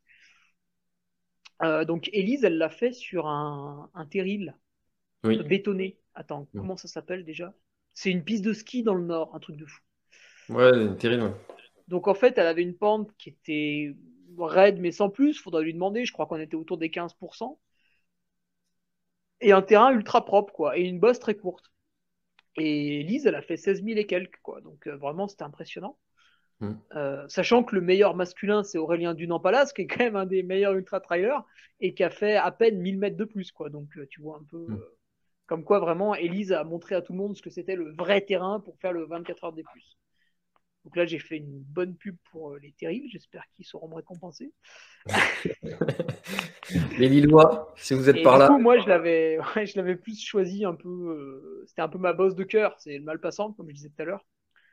Euh, et je me suis arrêté en fait à un moment donné il y a un petit passage falaise donc je me suis arrêté avant parce que j'allais pas faire 24 heures dans la falaise. J'allais mourir. Et du coup ouais c'était un peu trop long comme boss. Il y avait trop de virages euh, c'était pas terrible terrible c'est pour ça qu'après ça a été amélioré une deux trois quatre fois avec Elise. Ça a été amélioré quatre fois. D'accord. Et alors qu'est-ce qui t'a trouvé le plus dur dans cette dans ce défi? Euh, au bout de 6 ou 8 heures, donc tu as déjà fait, euh, tu vois, 6 ou 8 heures, tu as déjà fait une bonne sortie, tu es, content, mm. tu vois. Et là, tu te dis, euh, au bout de 6, tu te dis, j'ai fait un quart.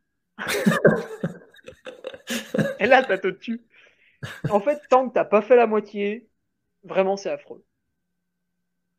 D'accord. C'est impossible, tout ce qui me reste et tout.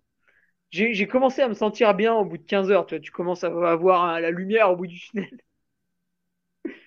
Mais euh, ouais, c'est très très long, 24 heures. Après, tu vois, il faut se dire, euh, voilà, finalement, euh, je suis pas non plus parti à la guerre. tu vois, c'est quand même relativement. j'ai mon ravitaillement qui est en bas. j'ai beaucoup d'amis qui sont venus me voir. C'est sympa et tout. Donc finalement, oui, pendant 24 heures, tu fais la même chose et physiquement, c'est un peu dur, mais bah, si tu as été pompier de Paris, je pense que les trucs physiques un peu durs, tu as dû en faire. Quoi. Au final, c'est jamais non plus. faut pas s'en faire une montagne. Bon, des allers-retours comme ça pendant 24 heures, non, j'ai jamais fait ça.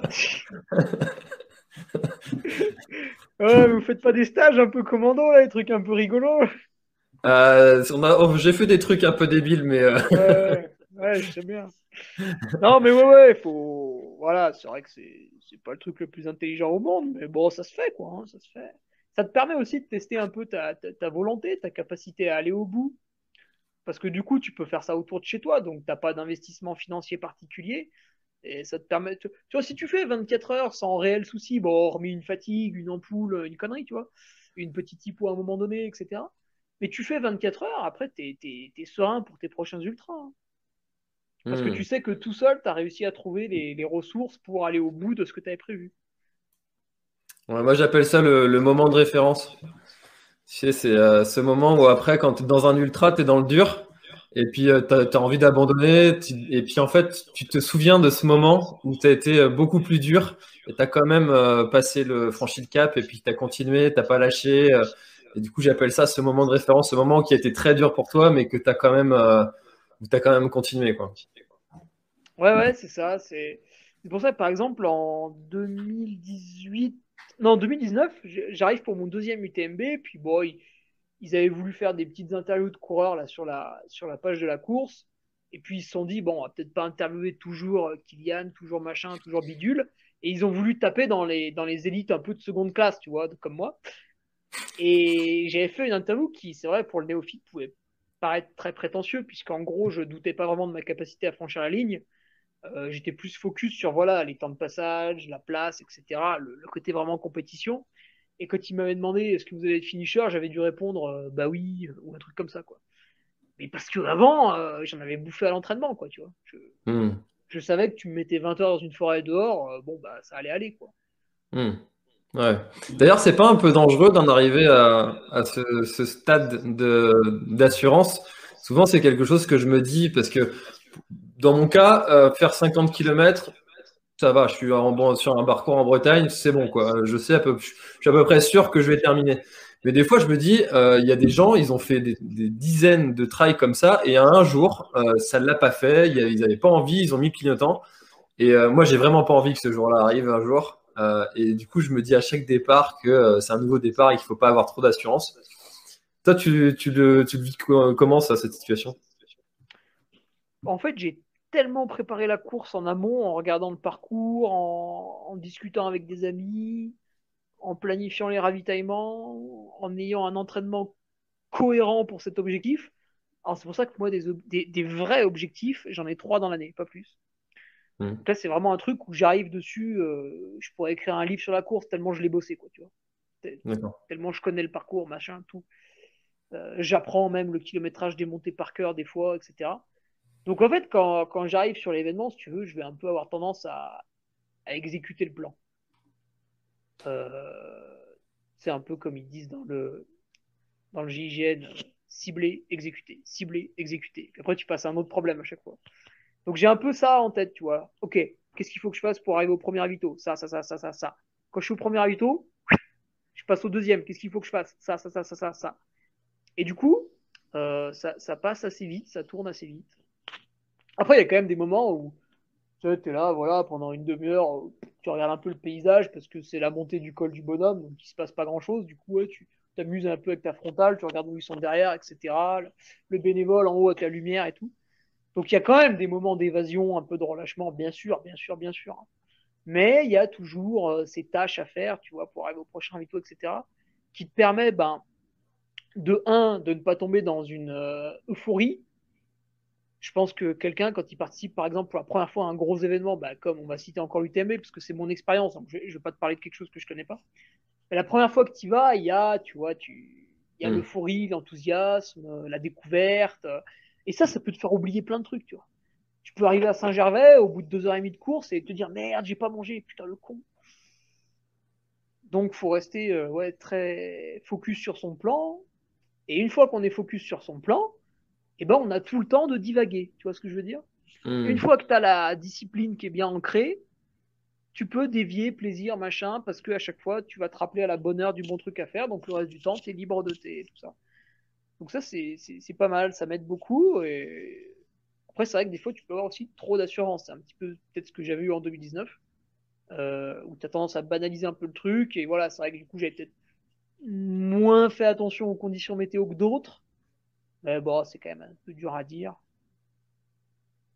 Mais c'est vrai que, ouais, encore une fois, il faut trouver un juste milieu entre euh, euh, avoir trop peur de l'événement, parce que tu peux générer un stress qui va être embêtant mm. pour toi surtout au niveau du ventre, souvent ça nous noue l'estomac et on peut plus manger correctement. Là, t'es foutu. Euh, ou être euh, justement, ouais, trop d'assurance et oublier, euh, oublier qu'un ultra, bah, c'est avant tout une gestion de plusieurs points et que si t'en oublies un, t'as une dette pour, euh, t'as une dette que tu vas traîner jusqu'à l'arrivée, quoi. Donc, faut, faut, un juste milieu, ouais. Là, je suis content qu'on ait évoqué ce sujet parce que ça encore, c'est un sujet qu'on n'a pas beaucoup traité dans, dans les émissions et cette, euh, cette gestion comme ça de d'événements de sur la répétition comme ça c'est vrai que euh, d'éviter d'avoir d'arriver c'est un truc de prépa mentale ouais en mm. fait tu vois moi je le faisais tout seul déjà euh, préparer la course euh, je regardais beaucoup de vidéos du parcours j'adore ça euh, et en fait oui c'est un truc de prépa mentale d'être focus sur l'événement donc tu vois un petit truc comme ça voilà si vous êtes coureur vous avez un objectif et ben le mois avant votre objectif voilà, regardez où sont les ravitaux, quelles sont les barrières horaires si ça vous intéresse, euh, quel est le matériel obligatoire, regardez votre sac, allez courir avec le sac que vous aurez le jour de l'événement, euh, voilà, pendant le mois avant la course, faites euh, ce que vous faites d'habitude, mais en pensant à la course. Regardez si le gars de la planète Trail, il n'a pas fait la course avant. Exactement. au hasard, hein, au hasard.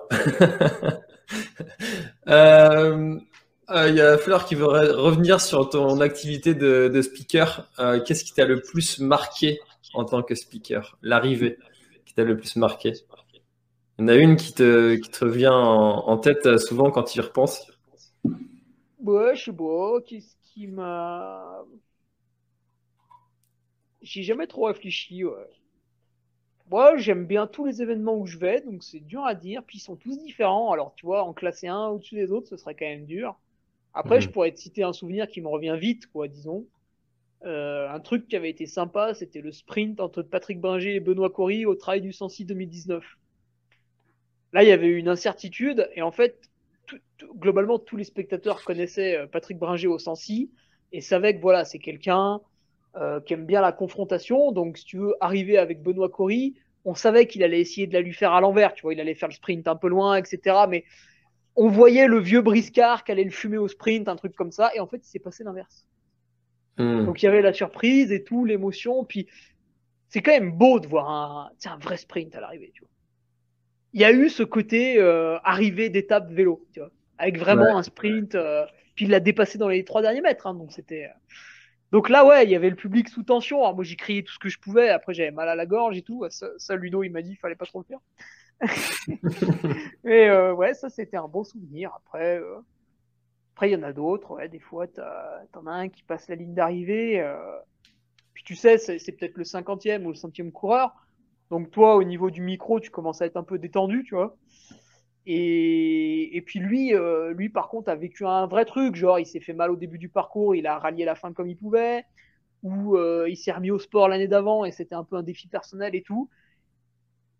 Et des fois, il, il, vient vers toi pour en toucher deux mots, et puis là, bah, tu lui donnes un peu le micro et, et il raconte aux autres, et ça, c'est un bon moment aussi. Hmm. C'est vrai que. Plusieurs fois, tu vois, c'est dur d'en citer un. Hmm. Toutes ces histoires que tu dois, que tu dois accueillir, euh, ça doit demander souvent un peu de.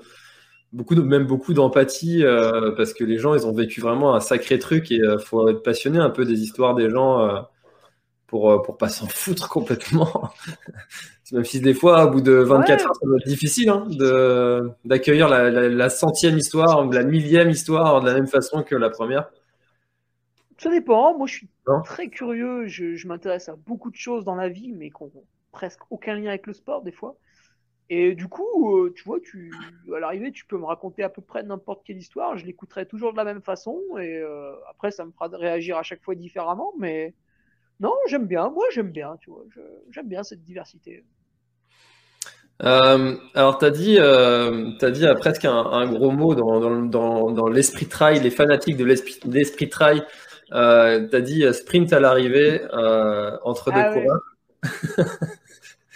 Qu'est-ce que tu penses de ce sujet de l'esprit trail? Est-ce que tu penses qu'il y en a vraiment un? Est-ce que tu penses qu'il évolue? Est-ce que tu penses que faire un sprint à l'arrivée, c'est esprit trail? Non, il y y a, un vrai esprit sur les trails. Et si vous en doutez, c'est que vous ne connaissez pas les autres sports. Vraiment, en trail, alors peut-être que des fois certains vont avoir des petites déviances, voilà, il y en a toujours un peu à droite à gauche qui, qui vont pas être euh, terribles, mais globalement, quasiment tous les gens sur un événement trail sont quand même des gens extrêmement sympathiques, extrêmement gentils, qui ont tous une vie quand même pas mal active, etc. Et dans d'autres sports qui sont quand même beaucoup plus axés compétition, il y a énormément de regards en coin, de, de médisance, de bruit de couloir. Ça n'a vraiment rien à voir. J'ai pratiqué le vélo en compétition, mais pas seulement, d'autres sports, euh, un peu de gymnase, un peu d'intérieur, plus jeune et tout. Et quand même, à chaque fois, le, les souvenirs du trail sont complètement différents. On a quand même vraiment l'impression d'être dans un truc très cool sur chaque événement. Hmm. Donc, il y a un vrai esprit hein, par rapport aux autres sports. C'est quand même le seul sport où, bon, ne le faites pas parce qu'il y en a déjà beaucoup qui lui demandent des photos ou qui lui serrent la main. Mais voilà, au départ, vous pouvez être à côté de François Den. C'est le meilleur ultra trailer euh, mondial, enfin un des meilleurs, euh, peut-être pas haut, parfois est meilleur ou pas, etc. On s'en fout. C'est un des meilleurs. Euh, vous prenez le départ à côté de lui ou deux mètres derrière. Ça, ça n'existe pas ailleurs. Hmm.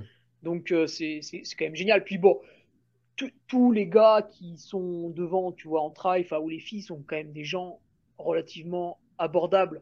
Si tu vas discuter avec eux, euh, tu, peux leur poser une question et ils vont toujours te, répondre, etc. Il y a des sports, euh, tu vois, Neymar, jamais tu l'approches, hein, ça c'est sûr. Et dans, plein d'autres sports, pareil, tu, tu, vas jamais approcher euh, ceux qui sont dans les premiers, c'est pas possible. Et en trail, ouais, tu peux discuter avec eux. Il y en a qui répondent plus ou moins sur les réseaux sociaux. tu vois, ils ont quand même tous un caractère relativement sociable. Et après, pour s'arriver main dans la main, je dirais qu'il y a, il y a deux arrivées main dans la main. Comme le chasseur et le mauvais chasseur. Le bon et le mauvais. il y a la bonne arrivée main dans la main. Quand t'es pas trop premier, que tu as vécu un ultra un peu difficile, enfin, ou une course un peu difficile, puis le collègue t'a aidé, ou toi t'as aidé le collègue et tout. Voilà, souvent ça arrive, hein, t'as des, t'en as, ils passent l'arrivée, ils sont deux main dans la main, ouais, génial, machin et tout, parce que voilà, ils ont, ils ont vécu un truc, ils ont eu des problèmes que tu sais peut-être pas, etc. ils se sont serrés les coudes et ils passent l'arrivée main dans la main. Après, sur le premier, c'est un peu plus dérangeant. Pourquoi le premier, il passe main dans la main? Tu vois, quand même, le premier, euh, il n'est pas là pour être finisher, donc euh, il est quand même là. Les, premiers sont quand même là pour un aspect compétition, donc euh, bah, si t'as pas pu te départager pendant, tu tentes un petit sprint à la fin, tu vois. Tu... Donc le, le, premier, je dirais quand même, c'est un peu plus. Après, sur une petite course, ça peut être sympa. Euh, mettons, tu as, deux ou trois coureurs très forts au départ. mais sur un petit trail local, tu vois, qui paye pas de mine comme ça. Deux champions sont venus un peu en préparation, on va dire. Et ils font la course, voilà, à des moments ils se lâchent un peu, il y en a un qui est devant l'autre, etc. Puis au final ils se retrouvent un peu. Bon, c'est le petit trail régional, c'est la bonne ambiance, on passe main dans la main, tu vois. Après, euh, sur une course un peu plus renommée, sur euh, un truc un peu championnat, etc. Là, on n'est plus trop dans le même euh, état d'esprit, puisqu'on est plus sur un trail régional bon enfant, on est sur un truc un peu plus compétition, qu'on a un peu plus préparé. Là, on a envie de battre l'autre, on a envie de battre au sprint. Euh, moi, globalement, sur une ligne de départ, tous les athlètes un peu costauds à côté, je, les connais, soit parce que je discute avec eux, soit parce que je m'entraîne avec eux, soit parce que je les ai déjà eus au micro à l'arrivée. Donc, euh, si, si, je suis amené à. Tu vois, par exemple, au Trail du Ventoux, j'ai fini dans les 30 premiers. Je ne gagne pas le mmh. Trail du Ventoux, je n'ai pas les capacités. Je finis dans les 30 premiers. J'arrive avec Alvin Lair, qui est un bon espoir. Euh, je, je, lui ai mis un, un sprint de bâtard. J'étais pas très bien, il m'a rattrapé. Je lui ai laissé croire qu'il était mieux. Je me suis mis derrière. Et il y a une petite bosse avant l'arrivée du Ventoux. La bosse, je l'ai fait derrière lui en soufflant un peu exprès. Du coup, lui, il l'a pas fait trop vite. Au sommet, j'ai mis un taquet, j'ai bien descendu. Et là, j'ai sprinté tout ce que je pouvais dans les 200 derniers mètres. Euh, j'étais à plus de 20 km heure, j'ai regardé au chrono.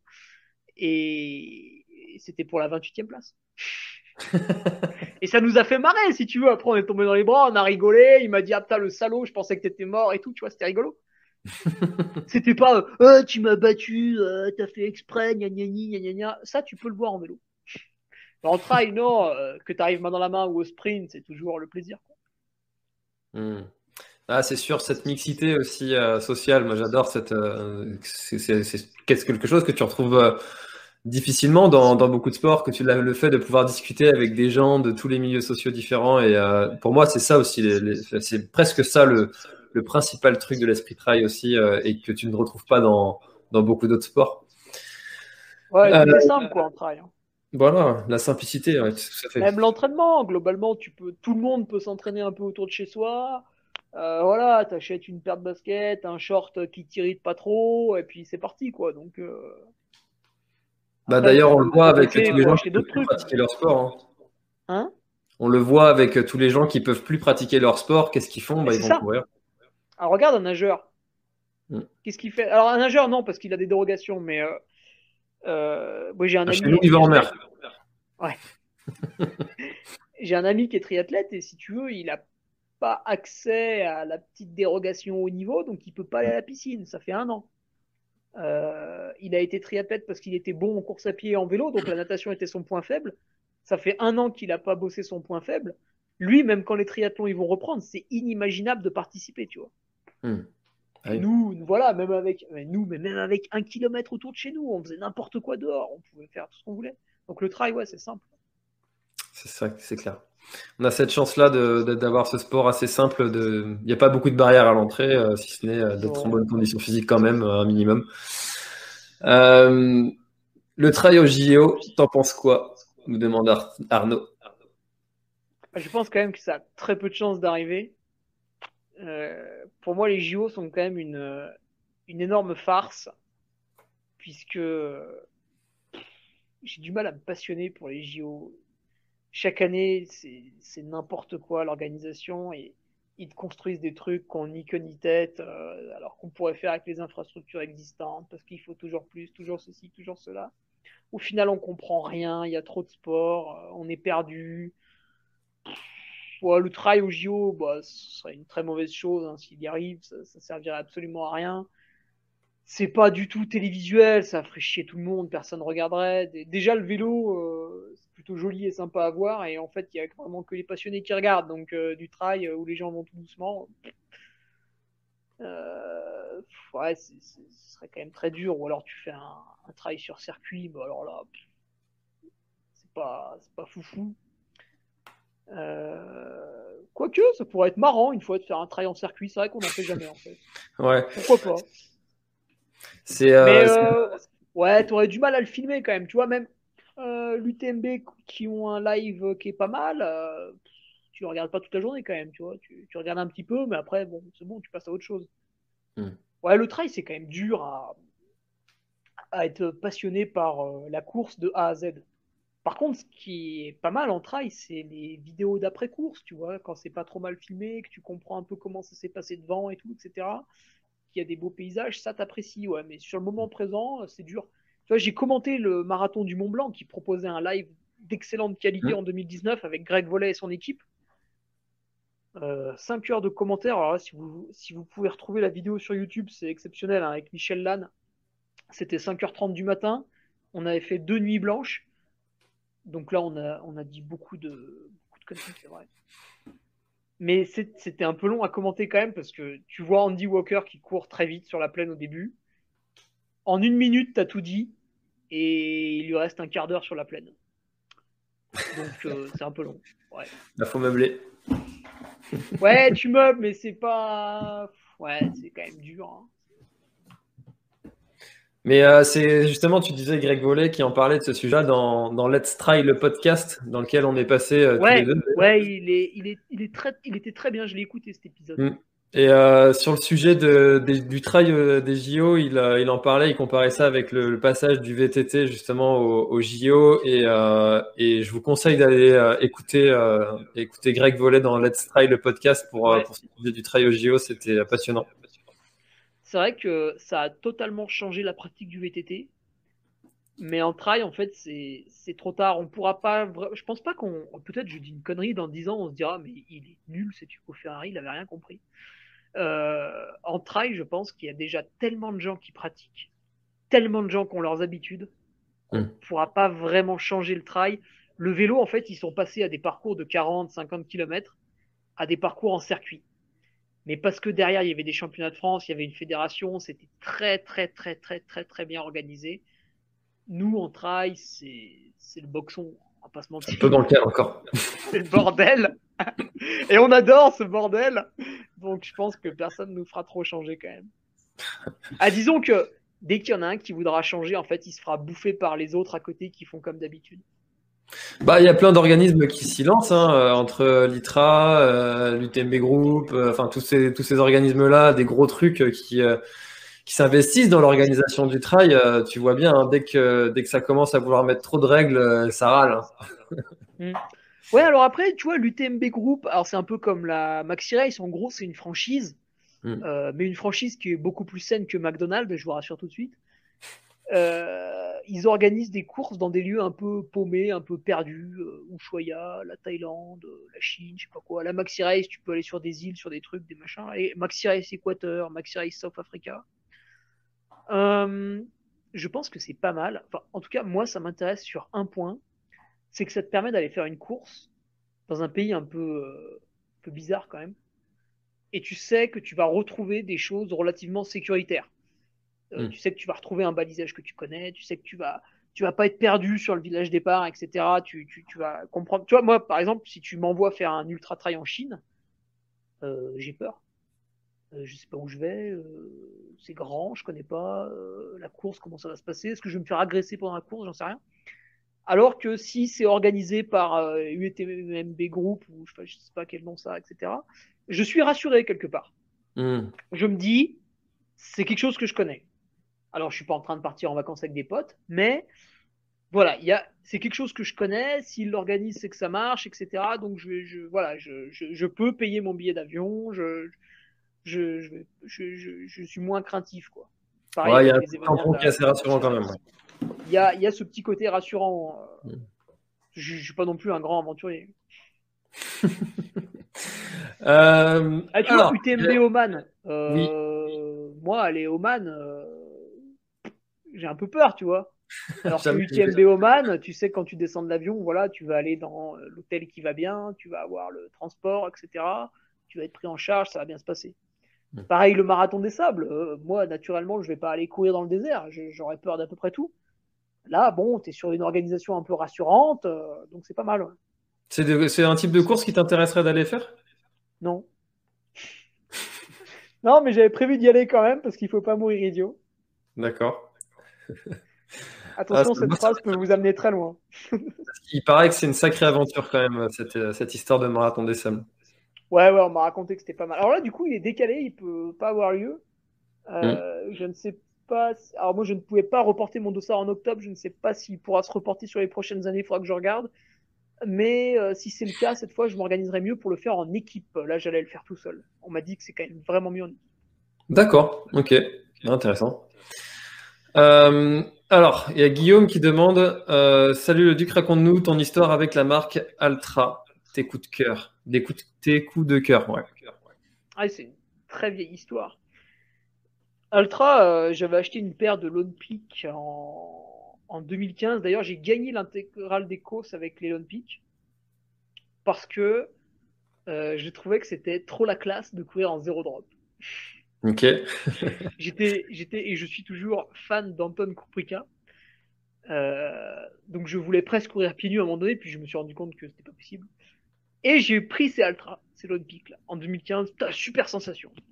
Bon, pas de bol. Euh, vu que j'ai gagné l'intégrale des courses euh, devant un athlète du team Adidas, j'ai un peu été repéré par Olivier Guy qui s'occupait du team Adidas à cette époque-là. Et on a démarré une, aventure avec Adidas. Et c'était vraiment sympa. Euh, en plus, il y, avait, plein de belles personnes dans ce team à l'époque. Il y avait Julien Rancon qui est, génialissime. Il y avait Seb Speller. Il y avait Sylvain Cour qui sont des gens absolument adorables. Et Eric Clavry. Euh, et en 2016, ouais, tu vois, avec les Adidas, il y avait quand même beaucoup de paires, euh, elles étaient trop rigides ou elles m'allaient pas, etc. En gros, je pouvais courir qu'avec les Raven ou avec les Adios. Ok. Et vu que j'avais pas reçu ma paire de Raven avant la TDS, j'ai pris le départ en Adios. Ok. qui est une chaussure recommandée pour le marathon, pour ceux qui ne connaissent pas la gamme. Génial. Bon, après, Adidas, s'était arrêté en 2016. C'est dommage. Bon, c'est un grand groupe, donc ils prennent des décisions euh, aussi intelligentes que le gouvernement français pour son peuple. Et du coup, ils avaient décidé d'arrêter le, Team Try. C'est des gens qui décident qu'on n'a jamais vu, jamais connu. Euh, bon. Et Olivier Guy était, très triste, hein, comme nous tous, bien sûr. Donc, fin de l'aventure, et je démarre 2017 euh, un peu avec ma bite et mon couteau, quoi, tu vois. Et je me dis, bah tiens, je vais reprendre les Altra, que j'aimais bien. Je me dis, ouais, quand même, euh, j'ai fait quatrième de la TDS, euh, ça mérite quelque chose. Et j'appelle du coup celui qui gérait Altra France à cette époque-là, c'était Romuald Brun. Et je lui dis, oui, bonjour monsieur Brun. Il me dit, non, non, mais appelle-moi Romuald. Je lui dis, bah, j'ai, fait quatrième là, la TDS, et cette année, je passe pas de contrat, rien du tout. moi, j'aimerais courir en Altra. Après, voilà, euh, là, je suis plus salarié, je me lance dans la vie en tant qu'auto-entrepreneur, je suis pas spécialement riche. Est-ce qu'il y aurait moyen d'avoir un petit sponsoring? Hmm. Et il m'a dit, bah ouais, ouais, je te... quand tu as besoin, je t'envoie des paires. Après, moi, je suis quelqu'un de relativement peu consumériste, donc euh, j'ai eu une... Je crois que j'ai dû en demander 5 dans l'année 2017. Et depuis 2017, bah, ça dure, ça dure, ça dure. Et ce que j'aime bien, c'est que c'est toujours resté un, un, climat très familial. Donc là, c'est Sherwin Asadan qui a repris. Sherwin qui est passé dans le Let's Try podcast aussi. Oui. C'est lui qui gère Altra. Très sympa, Sherwin. Très, très sympa. C'est vraiment le, euh, le gars qui va se décarcasser pour toi. En 2019, j'avais eu un problème avec une paire avant l'UTMB. C'était ma paire de secours, tu sais, que mon assistance me propose sur les trois ravitaillements. Mmh. Donc c'était pas capital. Mais Sherwin a quand même fait l'aller-retour pour me les amener chez moi parce qu'il avait peur que me les envoyer, ça marcherait pas. Ah oui. Il avait peur que je les refasse pas. Ouais, ouais, garçon, garçon vraiment très, très adorable. Et du coup, ouais, Altrat a gardé ce contexte familial. Chaque année, il se structure un petit peu plus. Donc en 2020, on a fait un Team France pour discerner les athlètes des ambassadeurs. Donc tu as le Team Red, c'est les ambassadeurs. Le Team France, c'est les athlètes entre guillemets élites. Donc Jérémy Marin, Renaud Rouanet, il y avait moi, Aubin. Euh, bon là, j'en oublie parce que je suis fatigué, mais on était 5 ou 6. Il y a Kevin Vermeulen. Et après, tu as le Team Europe, qui est juste au-dessus. Et ça ressemble un peu à Oka, du coup, au niveau structure. Donc c'est sympa. Moi, je trouvais, j'aime bien c'est quand c'est un peu carré comme ça. Puis chaque année, les chaussures, elles évoluent en bien. Ça, c'est rare, des fois, chez certaines marques. Mm. Et chaque année, ils prennent. Alors, je sais pas s'ils prennent en compte mes remarques, mais euh, tu vois, là, sur la Lone Peak 4 et 4.5, il y avait le mèche, il se défaisait à un endroit. À chaque fois, c'était pareil. C'était pas très gênant, mais putain, la chaussure s'abîmait un poil plus vite quand même. Et là, Lone Peak 5, nickel. Ils ont mis une espèce de petite coque à cet endroit-là. C'est impeccable. Donc, une histoire qui dure, ouais, ouais. Puis cette année, on va faire un projet sympa avec Altra. mais je ne peux pas vous en dire plus parce qu'ils sont en train d'étudier ma proposition. Je vais quand même donner un indice. Cette carte englobe Chambéry et Chamonix. Je ne vous en dirai pas plus. Voilà, ça va être. Très belle carte d'ailleurs. S'ils font ce que j'ai dit, ça va être génial. ok. Euh, mais c'est vrai que cette marque, elle est assez, euh, elle est assez fascinante parce que les, ils ont réussi. Euh, alors, je sais pas si c'est volontaire ou si c'est quelque chose qui leur est un, un, petit peu tombé dessus, mais c'est à créer vraiment une vraie des fans en fait. Il y a des gens qui sont, il y a des pros ultra quoi, et puis ils vont aller défendre la marque corps et âme, aller au front contre pour, pour présenter les produits. Euh, et euh, c'est vraiment, euh, bah, c'est chouette pour eux en tout cas. Bah, c'est une marque en fait qui est fidèle à son ADN, donc c'est facile à défendre. Et ça, c'est le cas de tous mes sponsors. Moi, tous mes sponsors, tu, peux pas les critiquer. C'est des gens qui sont droits dans leurs bottes. Et Altra, c'est pareil. Altra, depuis le début, ils t'ont dit, nous, on fait du zéro drop. Et tu as des clients, des fois, qui disent, ah, moi, zéro drop, machin, tout. Prennent pas en compte. C'est zéro drop, point barre. Après, là où c'est pas non plus des, des, psychorigides, c'est que, ok, euh, Altra, ils vont te prôner un, minimalisme, voilà, ils vont ils vont t'aider à aller vers du, une pratique de la course à pied un peu plus, euh, un peu plus libre si on lit le livre de Soralberg. Euh, mais il y aura toujours des modèles un peu plus gros, avec un peu plus de confort. Donc en trail, tu as la supérieure, un peu au-dessus, tu as la Lone Peak, après tu as la Timp, et puis tu as la Olympus. Donc ça permet aussi à tous les gabarits de s'exprimer, parce que bah, euh, un coureur qui est un peu grand, un peu lourd, euh, lui, tu lui mets une chaussure fine, euh, il va se casser en deux. quoi. Donc il faut un peu de tout. C'est ça hmm. qu'Altra, ouais, les... les, gens aiment bien. Il y a le petit côté américain, tu vois, qui fait plaisir aussi. Sympa. C'est clair. Euh, alors, euh, je viens de regarder le chrono. Je l'avais pas encore regardé depuis le début. Ouais, je m'endors là. je, suis halluciné. Il est, 1h44. Ça passe tout seul. Hein. Et eh, quand tu veux, les 24 heures. Hein. Tranquille. Hein. Sans forcer. Euh, pourtant, j'étais prévenu. Hein. Pourtant, j'étais prévenu. J'ai pas vu le temps. Je suis, euh, franchement, je suis halluciné. J'ai pas vu le temps passer. Et il y a des gens, euh, leur femme a dû leur dire Eh, tu viens t'occuper de machin. Mais même la mienne, elle doit halluciner, elle doit se demander qu'est-ce que je suis en train de faire là. bon, elle allait se coucher. Euh. euh, bon, euh, du coup, euh, bah, va bien falloir clôturer un, un, moment ou un autre. on en fait une petite dernière.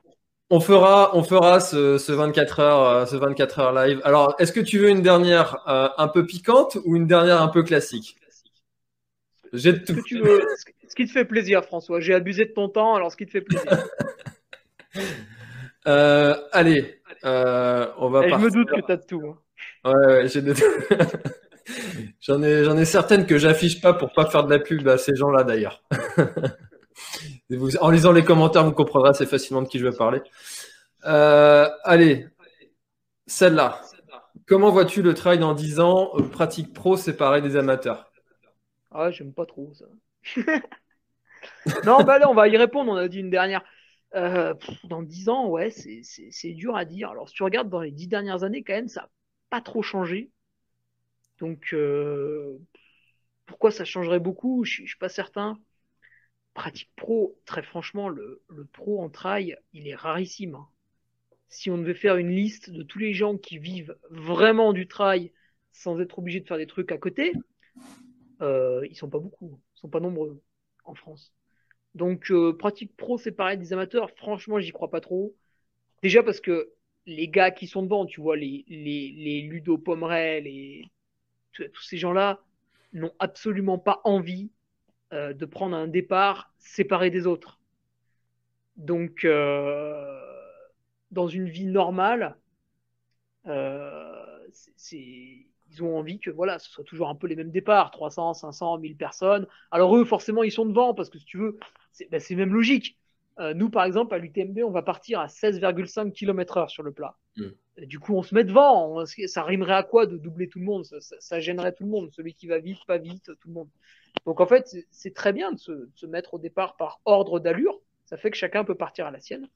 Mais en aucun cas, euh, ces gens-là ont envie de faire un départ à 30 kiki. Euh. Alors, ça a été fait là au trail de, la roche de la cité de la pierre. Euh. Mm.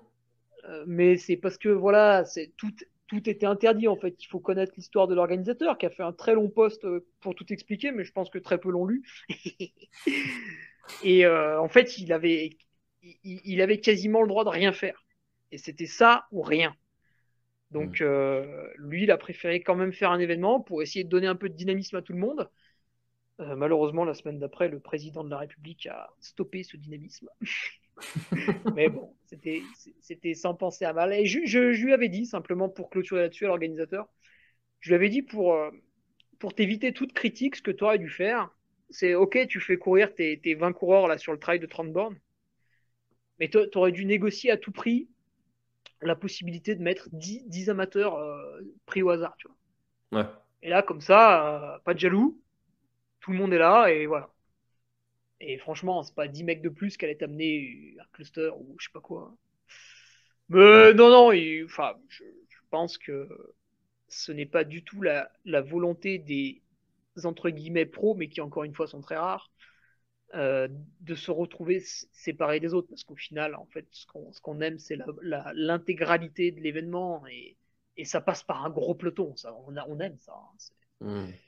et puis tu sais même même quand tu arrives un peu dans, dans, les premiers après tu prends beaucoup de plaisir à attendre tes amis au ravitaillement d'arriver parce que tu as, toujours des amis un peu derrière tu vois. Quand tu fais du trail depuis quelques années, tu te fais beaucoup d'amis par la force des choses, puisque c'est encore une fois, c'est un, c'est un sport vraiment très sympathique. Et du coup, euh, n'importe quel athlète élite que tu puisses être, tu as toujours quelques amis qui vont arriver après, et donc tu prends beaucoup de plaisir à les attendre, souvent en buvant une petite bière d'ailleurs, euh, sur l'air d'arriver. Et t'as pas envie qu'une fois qu'il y ait 30 mecs qui soient arrivés, ce soit la fin de l'événement. Ça, ça changerait complètement la face du truc. Mmh, tout à fait. Peut-être qu'il y en a qui pensent l'inverse de moi, mais je pense quand même qu'on est un très très fort pourcentage à, penser qu'il faut que ça reste comme c'est. Moi, j'aime bien comme c'est. Voilà. D'accord, ok. Bon, j'en mets une dernière euh, qui va être très courte. C'est Fred qui est Bousseau qui est dans les, euh, dans les ah. commentaires. ah, il est chaud lui. Hein. qui nous dit balance un peu Hugo Ferrari. Alors, je ne sais pas ce qu'il fait, mais voilà. J'ai des, dossiers sur tout le monde. Je peux balancer n'importe qui, n'importe quand. Euh, donc, euh, un message aux auditeurs ne me faites pas de crasse. J'en sais plus sur vous que ce que vous pensez. Parce que quand vous courez, quand vous courez, votre femme me raconte ce que vous faites. Alors attention, je sais tout. non, c'est vrai, souvent quand tu t'ennuies un peu parce que les arrivées de course, des fois, tu as des coureurs toutes les 10 minutes ou des trucs comme ça, tu discutes un peu avec les gens qui leur font l'assistance ou qui sont venus les voir à l'arrivée. Et en fait, tu discutes de tout et de rien, quoi, des fois. Donc, euh, c'est rigolo. Mmh, c'est clair. Ça fait un beau message de fin, du coup. Euh, alors, euh, où est-ce qu'on peut retrouver l'ensemble des contenus que tu, que tu partages Ah, l'instant pub, je l'attendais mais là, euh, il n'y a plus personne, là. Ça va faire une pub de merde. Tu, veux que je te dise combien on est là? On est combien là? Là, il y a 283 personnes en live au moment où je regarde les chiffres. On est monté à 350. Ah, et, eh ben, du coup, c'est toi qui as le record du nombre de personnes en live. Bravo. Eh ben, abonnez-vous tous à Patreon. Voilà. Si vous êtes 350 à vous abonner à Patreon, euh, là, je, je, viens faire speaker euh, en cheval. on va faire des trucs de fou après. non, plus sérieusement, c'est vrai que en ce moment, je, je fais beaucoup la, la, pub et la promotion de mon Patreon, déjà parce que je, vraiment, je m'implique à fond dedans. Et c'est ça qui m'a permis euh, de, ne pas m'inquiéter de la reprise des événements. Je sais que quand ils reprendront, je pourrai reprendre le micro. Euh, parce que ce, revenu financier, en fait, qui, qui vient globalement des gens, mais euh, si personne se désabonne, c'est qu'ils sont très contents d'être là aussi. Hein. Je, les chouchoute hein, quand même. Euh, forum privé, quelques petits codes promo de mes partenaires, du contenu le lundi, le vendredi de, de, plus ou moins bonne qualité. je me casse bien le cul quand même à, essayer de faire un truc vraiment qui, me plairait à moi et donc qui plaît aux autres. Intéressant. Et c'est grâce à ça que je peux voilà, je suis pas obligé. À un moment donné, je me suis posé la question en mai dernier, avant que, le, ça s'augmente justement, je me suis posé la question est-ce que je suis pas obligé de reprendre un job de salarié en attendant la reprise des événements? Et après, on sait très bien que quand tu perds l'habitude, tu vois, tu commences à reprendre un job de salarié, puis finalement ta vie elle change un petit peu, etc., etc. Puis tu redeviens plus speaker, tu vois, c'est des choses qui peuvent arriver. Et eh ben, grâce à ce soutien, grâce à cette communauté où, euh, voilà, tu vois, moi je vais aussi euh, de temps en temps aller mettre un petit coup de main, organiser un petit truc avec eux. Et eh ben, c'est aussi grâce à ça que quand les événements reprendront, moi je pourrais proposer les mêmes devis qu'avant aux organisateurs, sans augmentation, sans ceci, sans cela. Hmm. Euh, voilà, des copies conformes et pour justement reprendre vraiment là où on s'était arrêté, sans, sans, aucun changement. Ok, donc Patreon. Voilà. Et, eh ben, écoute, développer des trucs de fou, quoi. Le, e-book va être une tuerie. Hein. Il arrive dans une semaine ou deux, c'est une tuerie. Ok, super. Eh ben écoute, euh, je, mettrai, euh, je mettrai le lien dans, la description pour euh, tous ceux que ça intéresse d'aller en savoir plus sur la Ducarmi. ouais, c'est des. Franchement, il y, a des, y a des bons dingues. Il y a vraiment des bons. Super. Alors... En fait, je suis loin d'être le pire hein, là-dedans. Euh, Sur le club Strava, je suis rarement premier. Hein. Très rarement. En termes de quoi De nombre de kilomètres parcourus? Ouais, ouais, même d'heures ou de dénivelé. Hein. Je suis très souvent battu. Sur le dénivelé, je suis quand même souvent le premier. Mais euh, en termes de kilomètres, il y a des gros, gros, gros marteaux. ok, et eh ben écoute, je mettrai encore une fois tout ça dans la description et pour tous ceux qui s'intéressent d'en savoir plus. Et la dernière question, Hugo, Ouais, rapide. Ouais. Traditionnel. Euh, ah. Qu'est-ce qu'on peut te souhaiter pour cette année 2021 Tu peux répondre ce que tu veux, pas forcément obligé d'être en lien avec le trail. Qu'est-ce qu'on peut te souhaiter pour cette année 2021 Oh, bah, on va placer un peu d'égoïsme là-dedans. Moi, j'aimerais bien que l'UTMB ait lieu. C'est franchement, ça m'a manqué l'an passé. Non, après, qu'est-ce qu'on peut me souhaiter? Euh, 2021, j'ai pas trop de trucs. Euh, j'attends beaucoup de 2022 sur des situations personnelles qui devraient, qui devraient être sympas. Donc 2021, euh, c'est un peu euh, stand-by, se préparer pour l'avenir, mais ouais, je cracherai pas sur un petit UTMB, tu vois. Ok. Comme ça en août. Eh ben, écoute, ce sera avec grand plaisir qu'on s'y croisera, je, l'espère, sur cette, sur cette UTMB. Et puis, euh, et puis bah, merci beaucoup à, à, toi pour, euh, pour ces presque deux heures. euh, et puis merci beaucoup aussi à tous ceux qui ont participé dans, dans l'espace commentaire. Bravo aussi pour, pour ce record, 350 personnes euh, en live sur le pic. tu détrônes yes. Guillon. Votez le Duc voilà. Et bah écoutez, merci beaucoup. Bonne soirée. Putain, j'ai fumé Guillon bonne soirée. Allez, bye bye. Merci d'avoir écouté l'épisode jusqu'au bout. Si l'épisode vous a plu et si vous êtes encore là, c'est sûrement que l'épisode vous a plu. Et eh bien, n'hésitez pas à noter 5 étoiles sur votre application de podcast, à partager encore une fois l'épisode et l'émission. Les podcasts sont très difficiles à faire connaître et le partage et la note sur Apple Podcast aide énormément au référencement des podcasts, donc ça m'aide beaucoup. Votre petit geste qui vous prend 20 secondes m'aide beaucoup à faire connaître mon travail sur Café Trailer parce que j'ai beaucoup d'ambition avec ce podcast, donc n'hésitez surtout pas à le faire, à en parler autour de vous. Et moi je vous dis à très très bientôt dans une prochaine émission de Café Trailer. C'était François et Hugo. Bye bye. When you make decisions for your company, you look for the no-brainers. If you have a lot of mailing to do, stamps.com is the ultimate no-brainer. Use the stamps.com mobile app to mail everything you need to keep your business running with up to 89% off USPS and UPS. Make the same no-brainer decision as over 1 million other businesses with stamps.com. Use code PROGRAM for a special offer. That's stamps.com, code PROGRAM. Voilà, l'épisode est terminé, j'espère qu'il t'a plu. Je t'invite à aller checker NAC, comme je t'en ai parlé au tout début de l'épisode, avec le code PlanetTrail, P-L-A-N-E-T-E-T-R-A-I-L. Tu auras moins 15% sur ta commande. Et moi, je te souhaite un très, très, très, très, très bon footing, très bon trajet. Bref, ce que tu es en train de faire, je te le souhaite un très bon. Allez, à bientôt dans un prochain épisode. Bye bye.